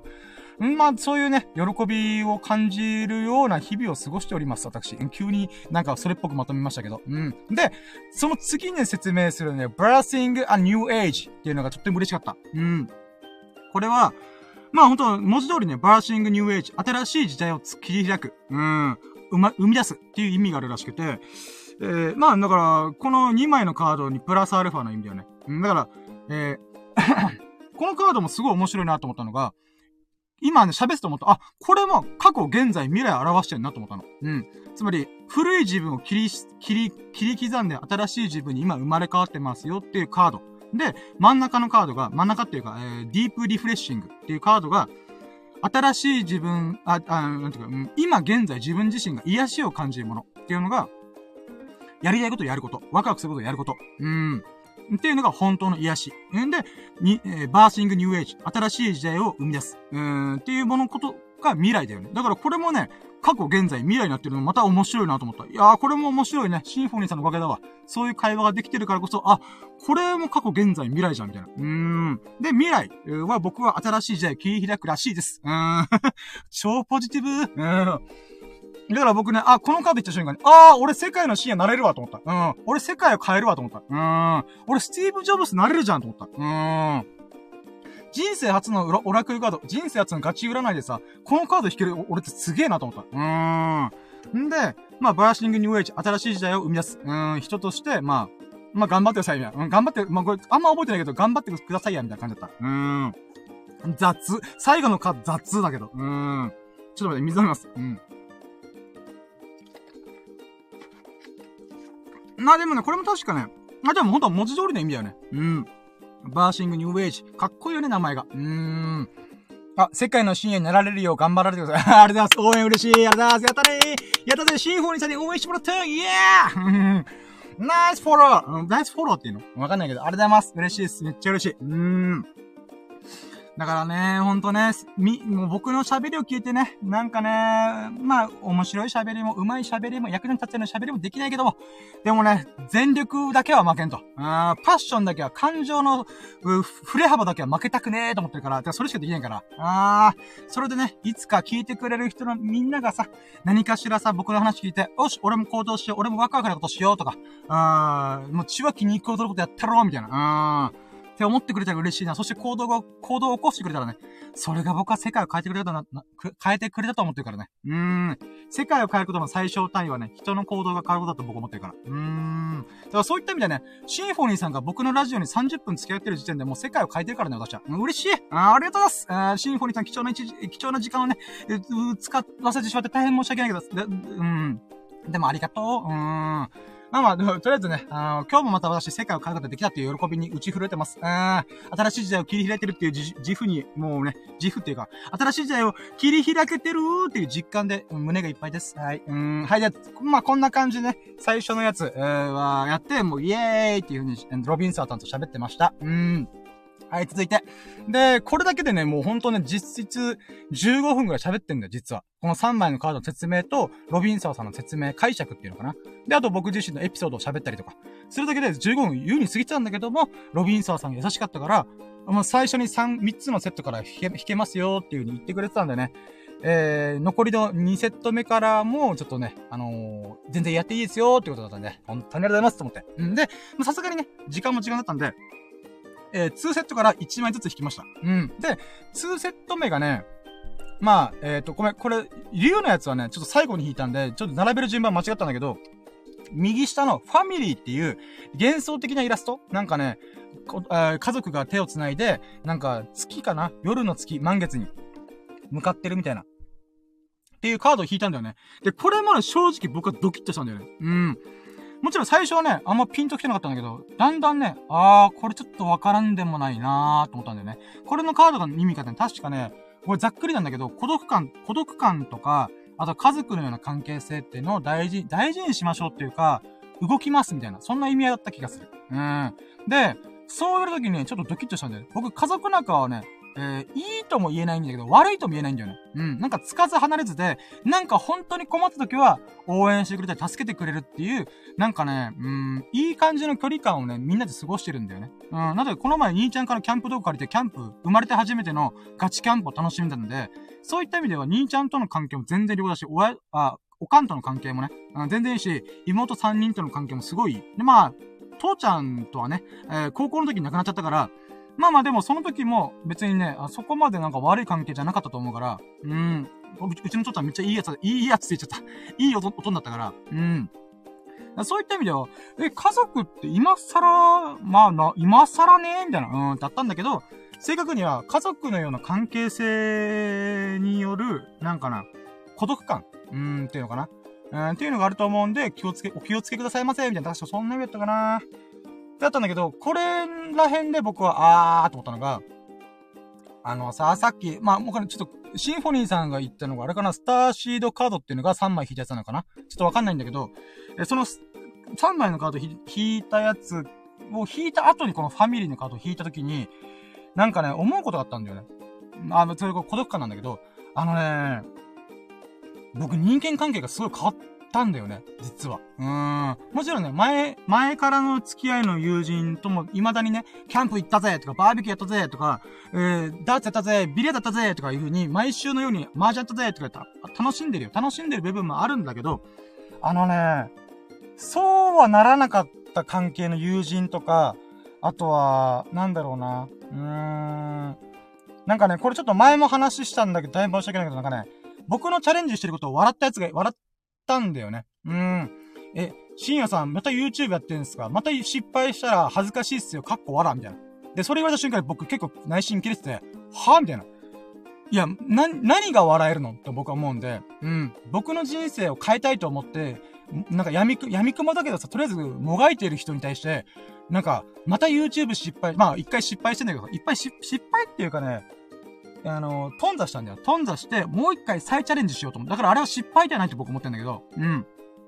僕には実力も何もかも足りなかったから、ブログを300本書いたり、今みたいにラジオほぼ毎日1時間以上バーって喋ったりとか、それをやって土台の上にもう一回 YouTube 再チャレンジするぞって言って、今はもう今再チャレンジできてんだけど、うん。その再チャレンジする間際の時に、その子がそういうこと言ったから、あーと思って、これね、何かっつうと、うん、まあ、まあ、何が言いたいかというと、今まで関係性構築できた人たちと疎遠になったりとか、うん、その子にちゃんと言ったのね。あのー、あのね、〇〇くん、ちょっと、あの、つまんない君って言ったんで、もう言わんといけんと思って。うん。あの、僕は、挑戦するとかの時の、なんか不安とか、あ、これどうした方がいいですかねって相談だったら、あの、電話できるよ。会話できるよ。だけど、人の挑戦馬鹿にしたりとか、自分の現状に嘆くだけの電話だったら、僕は付き合えないから、お互いにメリットないから、えー、電話するのやめようぜ、みたいなこと言ったんだよね。もちろん、ある程度オーバーレットに進んだけど、はっきり言わんとあかんと思って。っていうことやって、で、わかりました。僕も、じゃあ動きます、動き、動きます、みたいなこと言ったんだけど、やっぱね、うーん、その子から、その子的には、うーん、なんだろうな。うーん、多分あんまりよ、よろしくなかったんだろうね。うん。だから、なんかちょっと皮肉混じりに帰ってきた最後の言葉が、えー、なんか、深夜さんも気をつけてね、僕みたいにつまらないとならないでくださいね、とか、いうコメントをファンって言われて、大丈夫、全然問題ない、つって終わったんだよ、その関係が。うん。で、まあ僕から連絡することはないんだけど、あの、向こうからね、また何かしらチャレンジすることがあったら、えー、また連絡取り合ってくれるだろうで、連絡してくれば僕はね、全然ウェルカムだからいいんだけど、そういうことをしてんだよ、今僕は。うん。じゃあ何かっていうと、あの、孤独感なんだよね。つまり、僕はね、結局、何も成し遂げられなくて、まあ、挑戦したばっかだから、挑戦して1、2年のレベルだから、それはそうなんだよ。人生変えりたいんだったら、もっともっと長いスパンで挑戦しな、しまくらんと、あかんよなって思ってはいるんだけども、まあまあでも、まあまあ、挑戦したらいつか日の目を見るだろうと思ってはいるから、うーん、なんだろう、まあ、コツコツコツコツ頑張ってんだよね。うん。で、その、頑張ってるもの、もう目が血走ってるモード、バッチバチなモード。うん。絶対成り上がってやるわ、みたいな。うん、世界の深夜なってやるわ、みたいな。俺の話をみんな聞いて行動してくれるようなやつなってやるわ、みたいな。ってなってる時に、なんかね、うーん、冷めることを言う人と僕付き合えなくなっちゃったんだよね。なんかさ、これよく例えに出すんだけど、僕今めっちゃもうバッチバチに燃え上がってるのね。もう、あの、よく YouTuber の人がさ、あの、寿司ラーメンリクさんとかが、まあ、もしくはヒカキンさんが、えー、1000度以上に熱した鉄球あんじゃん。その鉄球をさ、ドライアイスの塊とか、もしくは氷の塊にトンと置いて、ジュワーってなる。で、氷が溶けていくみたいな。うん。だから氷からしたら、あ、でもみんながこう分け立つのはさ、えー、あんな冷たい、なんか、なんていうか、あのー、な、なんだ、ドライアイスとか、氷が溶けてる、それぐらい鉄球って熱いんだみたいな感じでリアクションするんだけど、僕はね、そう思えないの。逆なんだよね、僕からすると。いやいや、逆逆逆って思うの。何かっていうと、鉄球の方がたまんねえからと思うんだよね。うん。鉄球1000度な、1000度超えするぐらい、キンキンに熱くなってる関わらず、ドライアイスとか氷とか0度切ってるものに当てられると何が起きるかっていうと、氷が、氷が確かに熱いよ。だけど、それと伴うぐらい、逆は逆ですげえ冷めてっからなと思うの。1000度の鉄球がとんでもない勢いで、900度、800度、700度、500度っていう風に下がってんだよ、温度が。うん。だからこれ見方を変えると、鉄球はすっごいチンチンに熱くなってるのに、冷めてんだよね。うーん。それって僕、心にも現れると思うんだ。うーん。つまり、何が言いたいかっていうと、僕は今熱しまくってっから、でもまだ、あのー、1000度まで行ってないから、まだ言うてね、80度ぐらいなんだよね。まだ限界突破してない。100度すらまだ超えてない。うーん。まだ何もなり、なりがってないし、成し遂げてないから、まだまだ行くぞ行くぞっていう時に、この80度ぐらいの時にさ、水とかぶっかけられたりとか、冷たいものうん、冷笑とか冷たい笑いとかね、そんなもの当てられると、私はね、心折れると思った。うん。だから、自分自身の温度は絶対もう、下がさ、さ、冷めさせない。下がさ、さ、下がない、下げない。うん。って思って付き合ってるからさ、何が起きるかっていう人間関係がね、どんどんどんどん生まれ変わってんだよね。うーん。だからね、だけどさ、こ、この孤独感っていうのが、じゃあごめん、な、ごめんね、この話脱線しすぎて大変申し訳ないんだけど、孤独感がやっぱ付きまとってんだよ。それ何かっていうと、ゼロ度ではない。まあ、平温でもない。常温常温でもない。うん。そっからブワーって心の温度上げまくってる最中じゃん。だけど何かを成し遂げてる人とか、成り上がってる人っていうのは、もうすでに高い温度をキープしてるんだよ。まあ、何かしらのきっかけで下がることはある、あれと。うん。でも一回何かを成し遂げた人って何かの時に1000度超えしてんだよね。うん。1000度超えしてないと絶対バズらないから、何かしらの狂気的なもの、まあ、ラッキーなものもあると思うけど、でもそれでも、動画をアップしたり何かを発信してるからこそ、ファンで上がるわけじゃん。バズったりとかね。うん。そういった意味ではね、心の熱さって絶対大事だよなと思ってんだよね。うーん。で、そのさなかに僕はまだ80度ぐらいなんだよね。そんな中途半端なやつと、うん、一緒の熱量のやつがいないんだよね。うん。平熱、平温、常温の状態から抜け出たことはいいんだけども、ちょっと気抜いたらすぐ戻り始めるんだよ。うん。で、逆に言えば、もうすでに成り上がってる奴らは、1000度超えのチンチンに熱い状態まで、は、熱が上がってっから、そのね、ちょうど狭間にいる僕っていうのは、孤独感が半端ないなと思ったんだね。もちろん友人と遊んだりとか、家族とも、えー、ご飯行ったり映画見に行ったりとかするよ。だけど、それはあくまで、人としての営みの中での生活する上での、ああ、楽しいなあリフレッシュできるなーとかいう、もちろんやりたい、やりたいことだしね、映画見るとかも、ビリヤードやることも、麻雀やることも、何もかも、えー、えーと、まあ、なんていうかな、うーんってなってるからこそ、私はね、なんか、孤独感がすごい感じるんだよね。うーん、まあでもそれはもうしょうがねえなと思って、とりあえず、僕は熱量高い人たちとするみたいというか絡みたいっていうのがあるから、あ、またコメントあります。えー、なん、えー、シンフォニーさんが、シンフォニーさんが、えー、それは無理に上げてるから下がるとは。あー、それあるかもなそうなんだよなでもね、これはね、もう上げ、切るしかねえと僕は思ってるんで、うん。別に縁切りたくて切ってるわけじゃなくて、うーん、その温度、温度ね難しいですね、これ。うーん。そうなんだよな一回突破するまではこの熱量を下げちゃいけないっていうのはね、二十歳ぐらいからすごい感じたんだよなと思って。うーん。30にして、弱い30を超えてやっと、おっしゃ、上げ切ったろっていう風にね、もうバッチバチだったんで、だからね、だから急速に上げてるから下がるっていうの確かにあるんだよなうーん。まあまあ、いや とりあえずね、そういった意味もあって、ちょっとね、この孤独感っていうカードが、あー、確かになーと思ったんだよね。うーん。だからね、ここのバランスが取れることがやっぱ不器用なんだよなーと思いつつ、でもね悲し、悲しいかなっていうか、うーん、不思議なもんで、そこに孤独感は確かにあるんだけども、うーん、じゃあ僕の人生で今のこ、今の僕が一番、なんか、うん、悲しいのかとか、うん、かん、悲しいのかって思われると、違うんだよね。最も今充実してるんだよね。不思議なもんで。うーん、だからやっぱ僕はね、どす黒い欲望を胸に抱えてるとずっと思ってたから、そのどす黒い欲望がね、やっと燃え始めたなと思って。うーん、もうタールのようにね、うん、石油のようにどす黒い燃料がやっと燃え始めたなと思って。うーん、だからここ難しいんだよなそうなんだよな今ね、ちょっとね、シンフォニーさんから言って、ああ、確かになと思った。うーん。でもね、なんかね、ここがもう、むずい、むずい。もうね、一回燃え始めてるから、これ沈下すんのきついべと思った。うーん。まあまあ確かにな、ちょっとシンフォニーさんのこの心、の、この言葉ね、ぐさっときた。あ、確かにと思った。うーん。確かにってことは思い当たる節あんじゃん、俺って思ったから。確かになーあー、どうなるかね。急に人生そんなもの入った。うーん。ちょっと水飲みます、ごめんなさい。だからね、ほんと今なんか急にね、反抗期入ってんだよ。人生の反抗期入ってる。うーん。だからね、どうなるんでしょうね、私の人生。まあまあ、でも、私は刺激的な日々を過ごしたいと思ってるから。うーん。まあ、そうね、どす黒いタールのような欲望がやーっと思い始めたからね。うーん。体の調子とか心の状状態はね、もう絶好調なんだけどね。確かにね、ちょっとね、199.99。9%最高潮の状態なんだけど、0.001%ぐらいが引っかかってんなーっていうのが、このカードを引いた時に思った。うーん。あ、孤独感ね。確かに。うーん。まあ、燃えてりゃ、その燃えてる日に、こう、温まりに来るやついるだろうと思って。うーん、とりあえず100度まで超えたろうと思ってる。まあ、それがいいのか悪いのか、未来の僕が決めるでしょ。うーん、って思ってます。今の僕が決めることじゃねえと。今の僕は燃えたぎってんだから、燃えたぎってるし、燃えたぎってるし、燃えたぎりたいなーって思ってるから。うーん。まあ、あれ？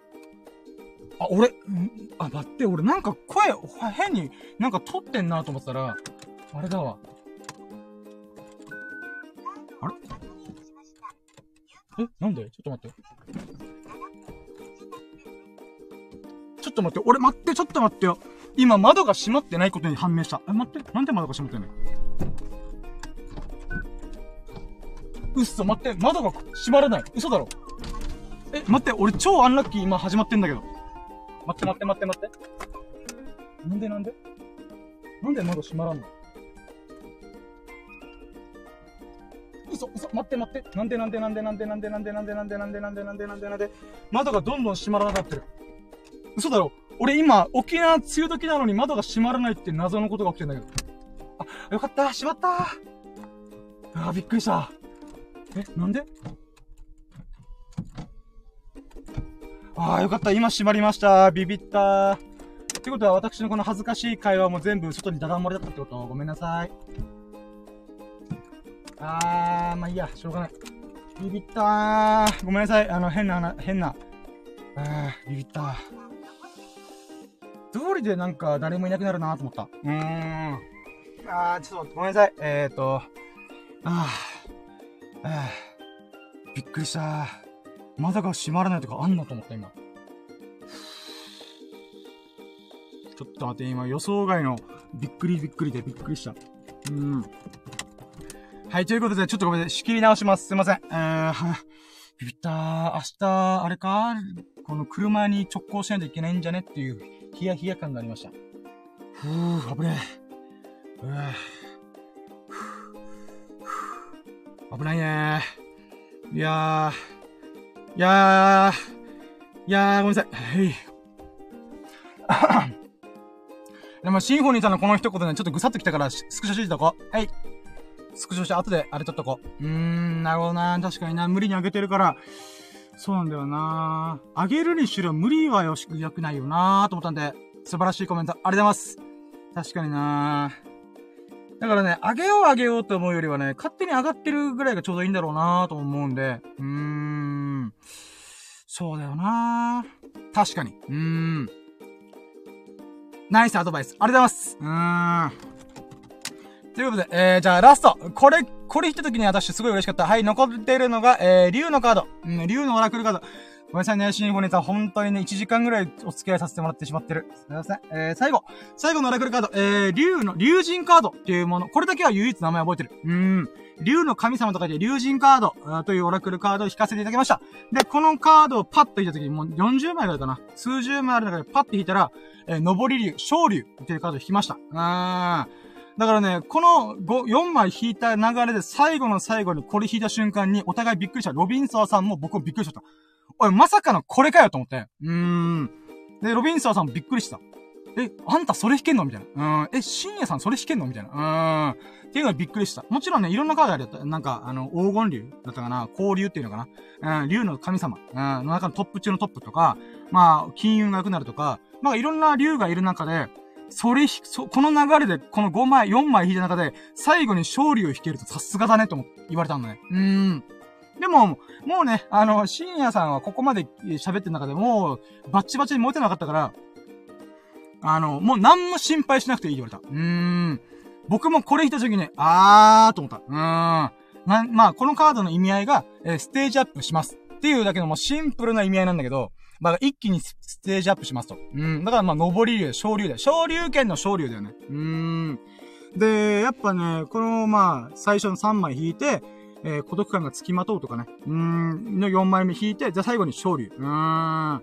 で、まあ、まあもう何も言うことないよね、みたいな話でお互いね、いろいろ喋ってたんだね。うーん。で、まあ正直、もう、あー、ですよね、と思った。うーん。まあ私自己肯定感もバカ上がりしてから、ああ、やっぱそうっすかと思って。うーん。納得の最後の1枚引けた。もうだから、遊戯王カードでなら、エグゾディア最後の胴体の部分をファンって引くみたいな。うーん。まあ、急に遊戯王カード立て出したけどさ。うーん。5枚揃ったら勝利確定の、うん。エグゾードフレームみたいな。うん。そんなね、あ、技が出る。もう勝利、勝利するみたいな。うん。それを引いたかのごとく私はもう引く、引くために引いたよなっていうカード引けた。うーん。んで、この昇竜っていうものがね、いろいろ話していく中でさ、まあまあ、もう、てかもうオラ、オラクルカードの話はもうそんなもんでいいですよね、みたいな。もう、深夜がもうステージアップが確定したし、それまでの流れも全部今の人生っていうかな、再確認みたいな意味だよって言われたんだよね。うん。もう深夜は深夜が歩みたい、歩み、歩むべき道をもう歩んでるから、その確認、現状確認のために今回来たんだね、みたいなこと言われて、あー、なるほどね、と思って。うん、確かにその通りだと。僕はね、もう基本的にこの5枚引いて、自分でも、うん、そうだなと思ったし、うん。なんか、ロビンサスも聞きながら、うん、そうだねっていう感じになったし、でね、なんかね、うーん、んなんだろうな。もうこのまま行っちゃいなよ。going my way, let's go! みたいな。うーん、そんな感じのカードばっか引いたんだよな、みたいな。うーん。えで、その順番もそうだったしね。うん。だからまあまあまあ、まあまあまあ、じゃあもう、ラクルカードの話はそこら辺にして、あとはね、あお互いのね、ちょっと話しましょうや、みたいな。うーん、って話してたんだよね。例えば、ロビンソワさんの、えー、なんか、生い立ちとか、いう、なんか例えば今、ドラッグクイーンとかね、女装してるとか、そんな話とかね、インスタ交換とか、フォロー、フォロー交換っていうかな、フォロー、フォロー、フォローバックっていうのかな、お互いにしたりとか、えー、して、あとはね、僕がね、せっかくだからお返し、だって15分オーバーしたから、15分優にオーバーしてる。うん。このオラクルカード2500円の対価に対するオーバーしてるから、少しでもお返ししないといけない。だから俺ギブもらってばっかだから、それで終わっちゃったら定価になっちゃうから、ギブギブで、与え返したいなと思ったんだ。うん。で、与え返したいと思って、誕生日占いの本を僕、Kindle でさ、あの、読み放題プランに入ってて、それに、めっちゃ当たる誕生日占いの方を見つけたんだよ。うん。まあ、もちろんこれ、あの、話半分、もう、遊びとして、エンタメとして撮ったものなんだけど、あまりにもね、7、8割当たるから、これ、当たらすぎんっていうことで、いろんな人にそれやってんだよ、俺。うん。で、基本的に友人5人ぐらいにかけたんだけど、その誕生日占い遊びでね、やったんだけど、みんながみんな、客観的にも主観的にも、これ7、8割当たってんじゃんっていう、えー、誕生日占いの方を見つけたんだよね。で、せっかくだからロビンサーさんに逆にカウンセリングじゃないけど、誕生日占いのやつ見せますみたいな。で、それがね、びっくりしたんだけど、僕と同じ誕生日だったんだよね。びっくりした。え？え、ロビンサーさんその誕生日？折れますよみたいな。うーん。っていうことでびっくりして、イエーイってハイタッチした。うん。で、ハイタッチして、で、まあ僕と同じ誕生日だから、あれ？だからこれ出会った、出会った、出会ったんだなと思った。うーん。だからね、ちょっとこのオラクルカードっていうか、ワクワクに導かれてね、不思議なことばっか起きた。うーん。同じ誕生日かよと思って。しかもさ、同じ出身地なの。びっくりして。なんだったら、小学校、中学校、一緒なの。びっくりしない？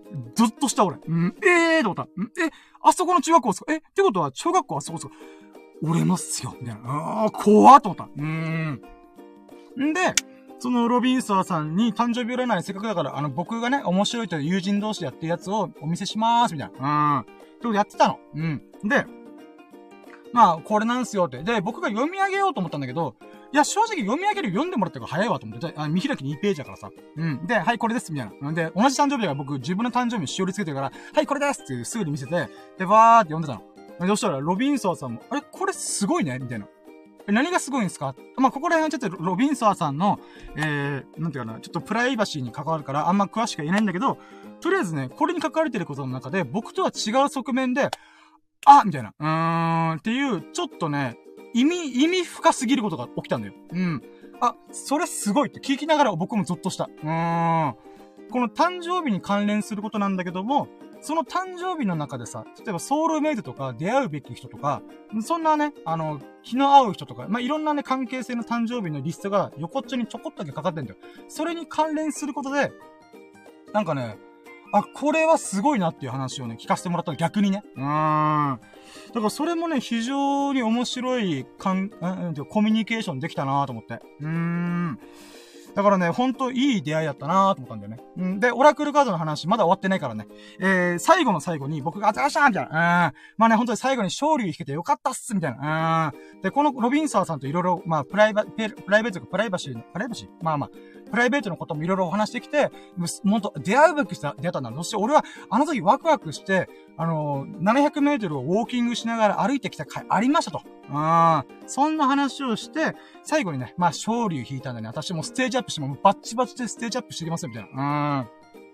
一気にステージアップしてやりますよ、みたいな話をしたら、あ、違う違う違う違うって言われて、ロビンさん、最後の最後に、オラクルカードの補足が来て、あ、違う違う、シーンは違うよ、それは、みたいな。え、なんすかみたいな。僕はもう、これから、もうそういうカード引いたから、一気にステージアップ、えー、するために、よりバッチバチになって、動画作ったり、えー、ラジオやったり、ブログ書いたり、もう精力的に活動してやりますわみたいな。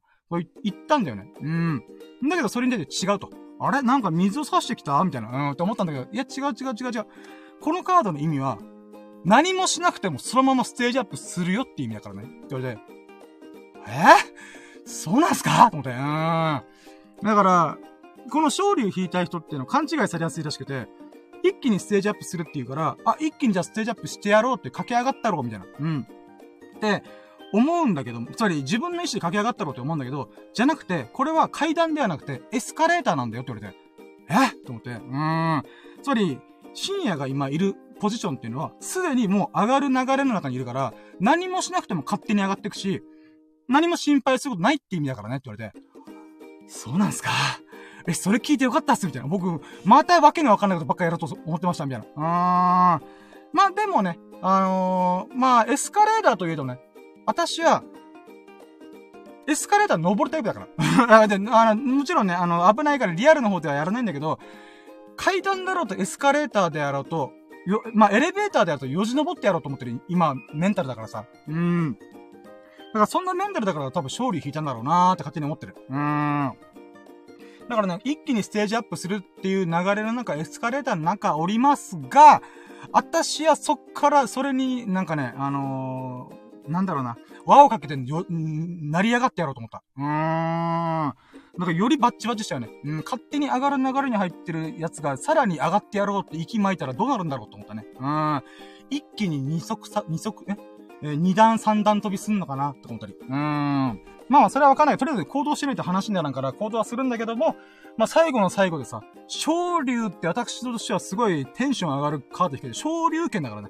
ほんと、ロックマンとか、えー、格ゲーで、昇竜拳って言ったらもう、格、格ゲーの代名詞だからね。その代名詞の昇竜を引けたっていうのはね、ちょっと私としてもすごい嬉しかった。うーん。で、最後の補足としてね、実は、えー、っと、僕と、あの、このロビンソワさんの出身地に関わる話なんだけど、実は、えー、なんていうかな、うーん、まあ沖縄、沖縄なんだけどさ、沖縄の中でも、僕らが住んでる地域っていうのは、えー、竜の過去がある地域らしいんだよ。ち、地域？うん。僕ちょっとここら辺僕スピリチュアルとかわかんねえんだけど、まあだからドラゴンロードっていうのかなうーん。竜にまつわる言われがいっぱいある場所らしいんだよね。うん。まあもちろんね、竜の逸話があるっていうのは川とか、まあ流れとか山とか、えー、に関わってくるから、確かに、さっきさ、冒頭で、冒頭っていうかこの、シンフォニーさん喋るときに言ったように、えー、坂道をすごい、ある程度の距離さ、バーって登らないといけない高台にあるんだよね、僕らの地域が。うん。まあ、なので、そこの部分に関連する、なんていうかな、竜神っていうかな、水流っていうのかな、えー、っていうのも関わってくから、そういった意味では、しかも、あんた今登ってきたでしょって思って。確かにと思って。うーん。確かに俺今坂を登ってきたわと思って。うん。坂を登ってる最中に、あ、占いだ。あ、興味ある。あ、ワクワクする。よっしゃ、行こうみたいな。って言ってきたから、確かにその通りだと思って。うーん。だから本当に今登ってんだと思うよって言われて、ああ、なるほどなーと思った。うーん。だからね、まあまあなんだろうな。うーん。まあ確かにね、ちょっと今、うーん、いろいろ準備期間があったけども、うーん、こっからまたね、運気、運気なのかな？人生なのかな？わかんないけど、何かが登ってく感じが確かにずーっとあるんだよね。うーん。で、実際に自分自身も登ってる感覚あるし。うーん。ということで、まあ、ごめんなさい。あの、シンフォニーさん、すげえ長ったらしく話しまし、話を、話をしてしまいましたが、えー、すげえいい経験ができました。初のガチえ、占い、アンドガチオラクルカード、やってみて、自分自身が、今引くべきカードを引いたって感じがすごいしました。うん。でね、えー、まあ、こんな長い話にね、付き合っていただき、本当に本当にありがとうございます。ふぅーいや、もうなんかね、途中から僕がわけわかんない話して大変ね、お聞き苦しいところがあったと思うんですけどもね、えー、それをね、聞いていただき、本当に本当にありがとうございます。うん、もう、ありがとうそれしかこと、言う言葉が見つからないうん、バイジョジョ、ジョジョの奇妙な冒険の名言の中の一個でございます。うーん、それを、え言いたくなるぐらい、本当ありがとうございます。うー。で、ごめんなさいね、もう私が変な話ばっか、ふらーって喋っちゃって。うーん。でもね、ほんとさっきのさ、こまあ、てか今も、その、それは無理に上げてるから下がるんだよっていうことでクエスチョンがあったんで、確かにな、それもあるなと思ったんで、まあ、オラクルカードをしてるシンフォニーさんが言うのであれば、それもまた気をつけなきゃいけない部分でもあると思うんで、確かにね。うーん、無理に上げる、無理に上げる必要ないんだろうな。だから、エエレベーター乗ってんだったら、そのままエレベーターでストップみたいな。うーん。勝手に上がるのを待つっていうことになるのかな。わかんねえ。わかんねえ。うーん。いやとりあえずね、まあ、そんなことがありましたよってちょっと喋りたかっただけです。うーん。だからね、あ、でもそうだな。シンフォニーさんが持ってるカード、あ、持ってるカード？違うな。いや、今さ、なんか、うーん。そうか、持ってるカードだったら、これってどういう感じなんですかね？みたいな話しようとしたけど、あ、そっか、今、あ、そっか、ま、じゃさ、ちょこちょこ補足してくれてた。こちらの3枚ならチェンジするために手放ししてください。結果、新しい未来が始まります。そして宇宙からのたくさんのギフトが受け取れます。ということで。うーん、なるほど、なるほど。あ、そうか、そこら辺を補足してくると、あ、やっぱ、そうか。はいはいはいはい。あー、いやもうほんと素晴らしいコメントあれば、スターシードカードか。これ、これもスクショシートか。うん。うい。いやー、ちょっと。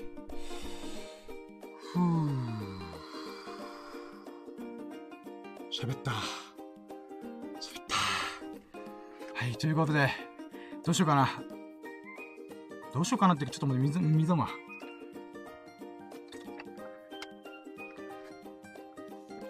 ああ。よし。あ、どうなんだろう。いや、なんかシンフォニーさんがまだお聞き、お聞き、お聞き出てたら、なんかまあ、最後にね、シンフォニーさんとまたいつどこで会えるかわかんないんで、まあ、なんだろうな。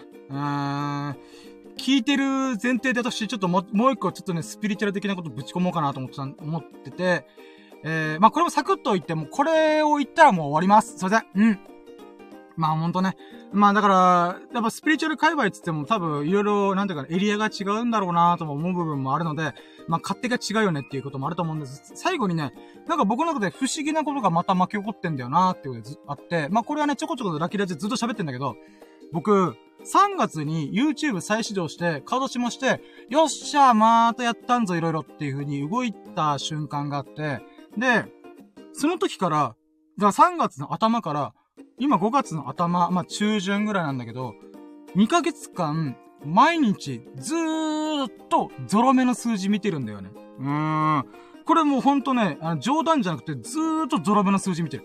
うーん。別に意識してるわけで、もう多少意識してる部分あるけど、なんか知らんけど、例えばスマホパッて見たら11時11分。そして、あと、今も配信中に22時22分になったりとか、うん、まあ今ね、あ、あー、と思ったね。うーん。ゾロ目の話をしてる最中にゾロ目来たりとか、今、まあ、一応ね、あの、誤解ないように言うと、別に狙ってない。普通に、あ、そういえばゾロ目の話、スピリチュアル的な話がなんかあったなと思って。うん。んで、その話をしてるときに22時22分になるっていうね、ちょっとびっくりしたけど。うん。んで、例えば今日もさ、今日5、6回ぐらいゾロ目見てんだよね。まあもちろんね、あの、ね、なんだろう。この3日間寝込んでる時も、実はちょこちょこ見てた1時11分とか、11時10分とか、22時22分とか、う何かの、この動画の再生してる YouTube とか TikTok 見てる時に、あ、ゾロ目だとか、うーん。そういうことがちょこちょこあったんだけど、今日はね、やっぱ病み上がりだからなのか、ほんとね、6個ぐらい、6個7個ぐらい、下手したらね、10個ぐらいいってる気がすんだよね。なんだったらさっき1時間11分の時もちょろっと見てたから、10個ぐらいゾロ目見てんだよね。えっ？と思って。うーん。んでね、なんかね、これもまた面白いスピリチュアルな話が、スピリチュアルな話っていうかね、僕はそんな詳しくないからあれなんだけど、詳しい人曰くこういうことがあるらしいよって調べたら出てきたのが、エンジェルナンバーっていうのがあるっつって、なんすかエンジェルナンバーみたいな話なんだけど、んで、なんかね、111とか222、333とか、まあ、えーと、0から9の10個の数字、1桁の数字がある中で、まあだから0時0分とか10時、だから10時0分、000分とかもちょこ、なんか見るんだよね、僕。うん。な、なんだろう。うん。1000って、この組み合わせって実はあんまりないんだよ、24時間表記の中で。うん。他の時って、例えば、0、0900だったりとか、0800とかなるんだけど、1000、つまり0が3つ揃う時っていうのは、実はあんまないんですよ。20時00分とか。うん。それ以外の数字は必ず、10の、あ、10のか、あ、10、あ、2桁の数字の時に数字が入る。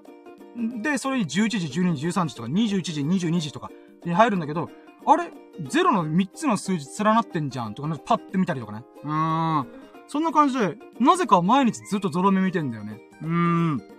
で、これが、なんか、すごい意味があるみたいな。うん、っていうことを言ってて、あ、そうなの？みたいな。うん、そんな話をまあ調べて、まあまあこれググって出てくると思うんですけど、で、なんかね、これの話、エンジェルナンバーっていう考え方ともう一個あるのが、シンクロニシティっていう考え方があるらしくて、シンクロニシティっていうのは必然、必然的な偶然、うん、意味のある偶然っていう意味らしくて、で、これ何かっつうと、まあ、これもね、また自画自賛に入っちゃうかもしれないんですけど、あの、自分が進むべき道、進みたい道を歩んでるサインらしいんですよ。だから道路標識みたいな。うん。ここ60キロ表記で60キロでかっ飛ばしていいよとか、もうそろそろ高速入るよとか、もうそろそろ50、あ、国道入るよとか、いう標識みたいなもんで、例えば今、ここから横断歩道で、ここからスクールゾーン入るよとか、いう標識みたいな部分で、自分の人生がうわーってこう突っ走ってる最中に、ほんと、本来歩むべき道、歩いている人っていうのは、その標識としてシンクロニシティが発生するらしいんですよね。例えばナンバープレートのゾロ目が、ナンバープレートパッと見たらゾロ目がファンと入ってるとか、もしくは、運転してる最中の、この走行距離が、7777とか、うん、あ、揃ってんじゃん。4桁5桁揃ってんじゃん、みたいな。うん。とかね、そういうことが起こり得るらしいです。まあ、それ以外にもあるけどさ。うん。たまたま会うとか。そう、たまたま会うこともあるんだよ。2年ぶりの友人とこの前たまたまドンキやって、おー深夜みたいな。おーまるまるみたいな。うーん。っていうことびっくりしたりとか、うーん。なんだろうな。例えば、この前キャンプしたいと思って、キャンプしたいっていう時に僕焚き火と花、焚き火したいと思ったんだよ、焚き火。うん。生まれて初めて焚き火やりたいってずっと思ってて、焚き火で焚けんだよなーと思って、5、6千円するけど、初めての焚き火で5、6千円、痛いなーお金ないしなーどうしようかなと思ったら、兄ちゃんにとりあえず、別の要件で、キャンプ用品から、テントとか、タープとか、まあ、テーブルとかね、何かしら借りようと思ったんだよね。うん。で、そして、まあ連絡してたんだよ。うん。で、焚き火どうしよっかな焚き火な、最悪もう、よくわからんコンロとか石窯とか作るかとか思ったんだけど、そしたら兄ちゃんが、焚き火台もあるけど借りるっていう風に言って、え、マジでいいの？みたいな。びっくりした俺。え、焚き火台持ってんの？兄ちゃんみたいな。持ってるよ、もちろん。俺、キャンパーだとみたいな。そんな会話してないけど、まあ、うん、兄ちゃんマジ持ってるすげえと思って。うーん。だから兄ちゃんが焚き火台持ってると俺知らなかったのに、焚き火台の話を向こうからもらうとかね。うーん。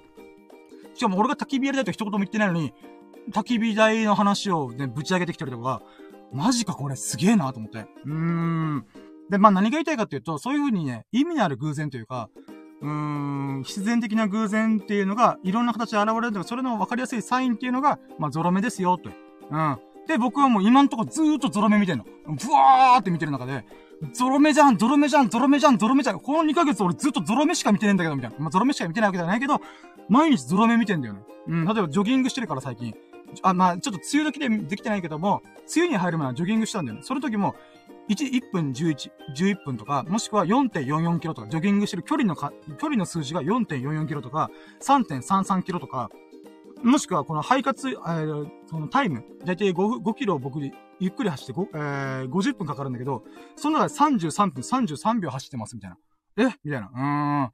そんなことがちょこちょこちょこちょこずーっと起きてんだよね。うん。まあもちろんね、数字に触れる機会が多いっていうのもあると思うんだけどさ。例えばラッキーラジやってるとか、運転良くするとか、えー、ジョギング良くするとか、うん、あとは動画の編集してる最中だから時計よく見るとか、うん、そういうのはいろいろあるんだけども、それでも今まで見てなかったんだよね。うーん。いや、そういったね、なんか不思議な不思議な、なんか、体験？感覚？うん。だからね、世界広しといえど、2ヶ月間ずーっと何らかのゾロ目の数字見るやついないだろうなと僕思った。まあ、いるかもしれんけど、スピリチュアルのガチ、ガチなやつは、ガチの人は、もしかしたら見てるかもしれないけど、でも、多くの人の中でゾロ目をじゃあ2ヶ月間ずっと見てますかって言われたら、多分そんなにいないよなと思うんだよね。うーん。で、これ1年続けたらこれすげえなと思ってる。もう今逆にね、1年間これ見続ける人生をなんとか1年間を通そうと思ってる。うん、だけどね、そう思ったら話が変わってくるから、まあまあ、なんとなくで、なんとなくで、こう、の見れたらいいなと思ってっけども、うん。まあそんなね、ちょっと不思議な体験を今、現在進行形で体験しますと、ゾロミング、ゾロ、ゾロミングって言ってた。ゾロ名の ing つけて現在進行形ゾロミングしてる私。うーん。まあ、自慢、自慢？自慢です。これ。もう自慢じゃないで言うときけど、自慢ですね、これ。うーん。ごめんなさい。もう自己顕示欲が強くてすいません。うーん。まあ、自己顕示欲のつもりないんだけど、まあ、そう捉えられてしまったら大変申し訳ございませんと思いながら。うーん。まあ、っていうね、あのー今日はね、もう、ワクチン接種の話を30分くらいやって、残りで1時間、10分、20分、ずーっとスピリチュアルな話とか、僕のね、えー、なんだろう、えー、よくわかんないスピリチュアルな話、でしたってことで。うーん。まあ、だからね、まあなんでこの話をしたかっていうと、ゾロ目見たい人とか、意味のある偶然、シンクロニシティ経験した人とか、オラクルカードやったり、やってる人、もしこれでたまたまアーカイブで聞いたりとかね、友人が聞いてくれた時にね、あ、そんなこと今起きてんだ深夜みたいな、って思ってくれたらいいなと思って。うーん。いや、だからその中でね、もし、あのー、シンフォニーさん、うーん、がね、えー、来てくれたことで、この会話ができ、会話ってこの話のネタをね、喋れたんで、本当に本当に来てくれてありがとうございます。うーん。うわぁ、もうほんとね、女神が降臨してくれたで、こういう話をね、全力でプルルルルと喋りました。本当にありがとうございます。うん。ということで、えー、もうそろそろね、僕が今いる場所がスーパーの駐車場の隅っこなんだけど、うーん、さすがに閉店の時間が10 23時なんでね、えー、ここらいらで、えー、ラキラジオ終了しようかなと思います。はい、ということで、はい、じゃあ閉めましょう。うん、あ、待って。あー、OK。えー、じゃあ、いつもね、今日の最優秀ラッキーってのは言ってんだけど、今回はね、特にカウントせずやってたんだけど、今日の最優秀ラッキー2個ありますドルルまず1個目。まず1個目は、えー、ワクチン接種3回目を受けて、副反応で3日間38度、38度、38度超えの、え、熱が出て寝込んでいたことがあえてのラッキーイェイそれによって健康って大事だなっていうのをめちゃくちゃ感じたことがね、本当にラッキーだなと思います。健康大事、健やかな生活最高。うん。で、もう一個、二個目。二個目が、えー、シンフォニーさんという方がいらっしゃってくれたおかげで、女神が降臨してくれたおかげで、私はね、あの、占いとか、スピリチュアルな話を全力でブーンと喋れた。うん。それがね、非常にスッキリしました。うーん。まあ、この会話がね、誰かの役に立つのかわかんないけど、誰かに役に立ってくれたらすごい嬉しいなと思いました。うん。はい、ということで、これが2個目の最優秀だけでした。ありがとうございましたシンフォニーさん、ありがとううーん。はい、ということで、えー、ここまでね、1時間50分か。1時間50分にわたってお付き合いでき、本当に本当にありがとうございました。シンフォニーさんありがとうございました。えー、ナンドシーさん、カズヒロさん、本当にありがとうございました。うーん。えー、そしてね、えー、アーカイブで1時間50分になっててお聞きできたそこのあなた、本当にありがとうございます。優しいです。優しい人ですね。ほんと、ジェントルマン、ん？ジェントルヒューマン、うん、カインドヒューマンです。うーん。優しい優しいですね。優しい優しい人。うーん。でね、まあ、ここまでのわけわかんないラジオがね、もうわけわかんないかもしれないけど、私は全力で喋ったよ。うーん。まあ、そのバイブスがね、伝わったー。って、伝わったよって思ったらね、ぜひとも、あの、ハートマーク、えー、フォロー、コメント、何卒よろしくお願いします。えー、そしてね、YouTube もね、えー、ちょこちょこちょこちょこ頑張っておりますんで、えー、そちらもね、プロフィール欄から飛んでもらって、もし見ていただけたら嬉しいです。で、もしね、もしよろしければ、何卒よろしければなんですけども、高評価、えー、コメント、えー、チャンネル登録、えー、ぜひお願いいただき、えー、していただければ幸いです。はい、そしてね、えー、ここまで、お付き合いいただいた、南ア様、そこのあなた、本当に優しい。あー、そんな優しいあなたが、ほがらかな日々と、幸多き日々を過ごすことを心の底から祈っております。本当に祈ってるよ。うん、あ、ちょっとプレイングしてから。うん、確かね、祈る言葉がプレイって言うんだよな。えー、プライ、プライかな？ごめん。うん、うん、プレイングだったかな？ちょっとごめんなさい。発音覚えてねえ。うん。まあ、とりあえず祈っております。うーん。みんな幸多き日々過ごせほがらかな日々過ごせ笑顔の絶えない幸多き日々、ラッキーな日々を過ごせって祈ってるんで。うん、祈ってます。うん。ということで、えー、ここまで聞いていただき本当にありがとうございました。えー、Thank you for listening. Have a nice day! Yeah! はい、ということで、ありがとうございましたうん、ありがとうございました。ありがとうございました。ふぅ。ということで、もう本当にここまで変な話をお付き合いいたシンフォニーさん、本当にありがとうございました。ナンドジーさん、カズルさん、本当にありがとうございました。はい、ということで、えー、実はこの後ね、日本撮りしようかどうか迷ってる。うーん、まだまだラッキーの日々を振り返ってないっていうね。うーん。まこれジョギングしてからやろうかな。まあ、わかんないけど、とりあえず、うん。えー、今日はね、まだ取りため、取りこなせてないやつがいっぱいあるんでね、ラッキーが振り返っていこうかなと思います。はい。ということで、今回のラジラキラジ、えー、シャープ168、168回目、え、ワクチン接種3回目の副作用で、発熱、38度超えの発熱で、えー、ん、ん、寝込んでた、えー、という回でございました。うーん。え、それを終了しようと思います。本当に本当にお付けいただきありがとうございました。それでは、バイチャ終了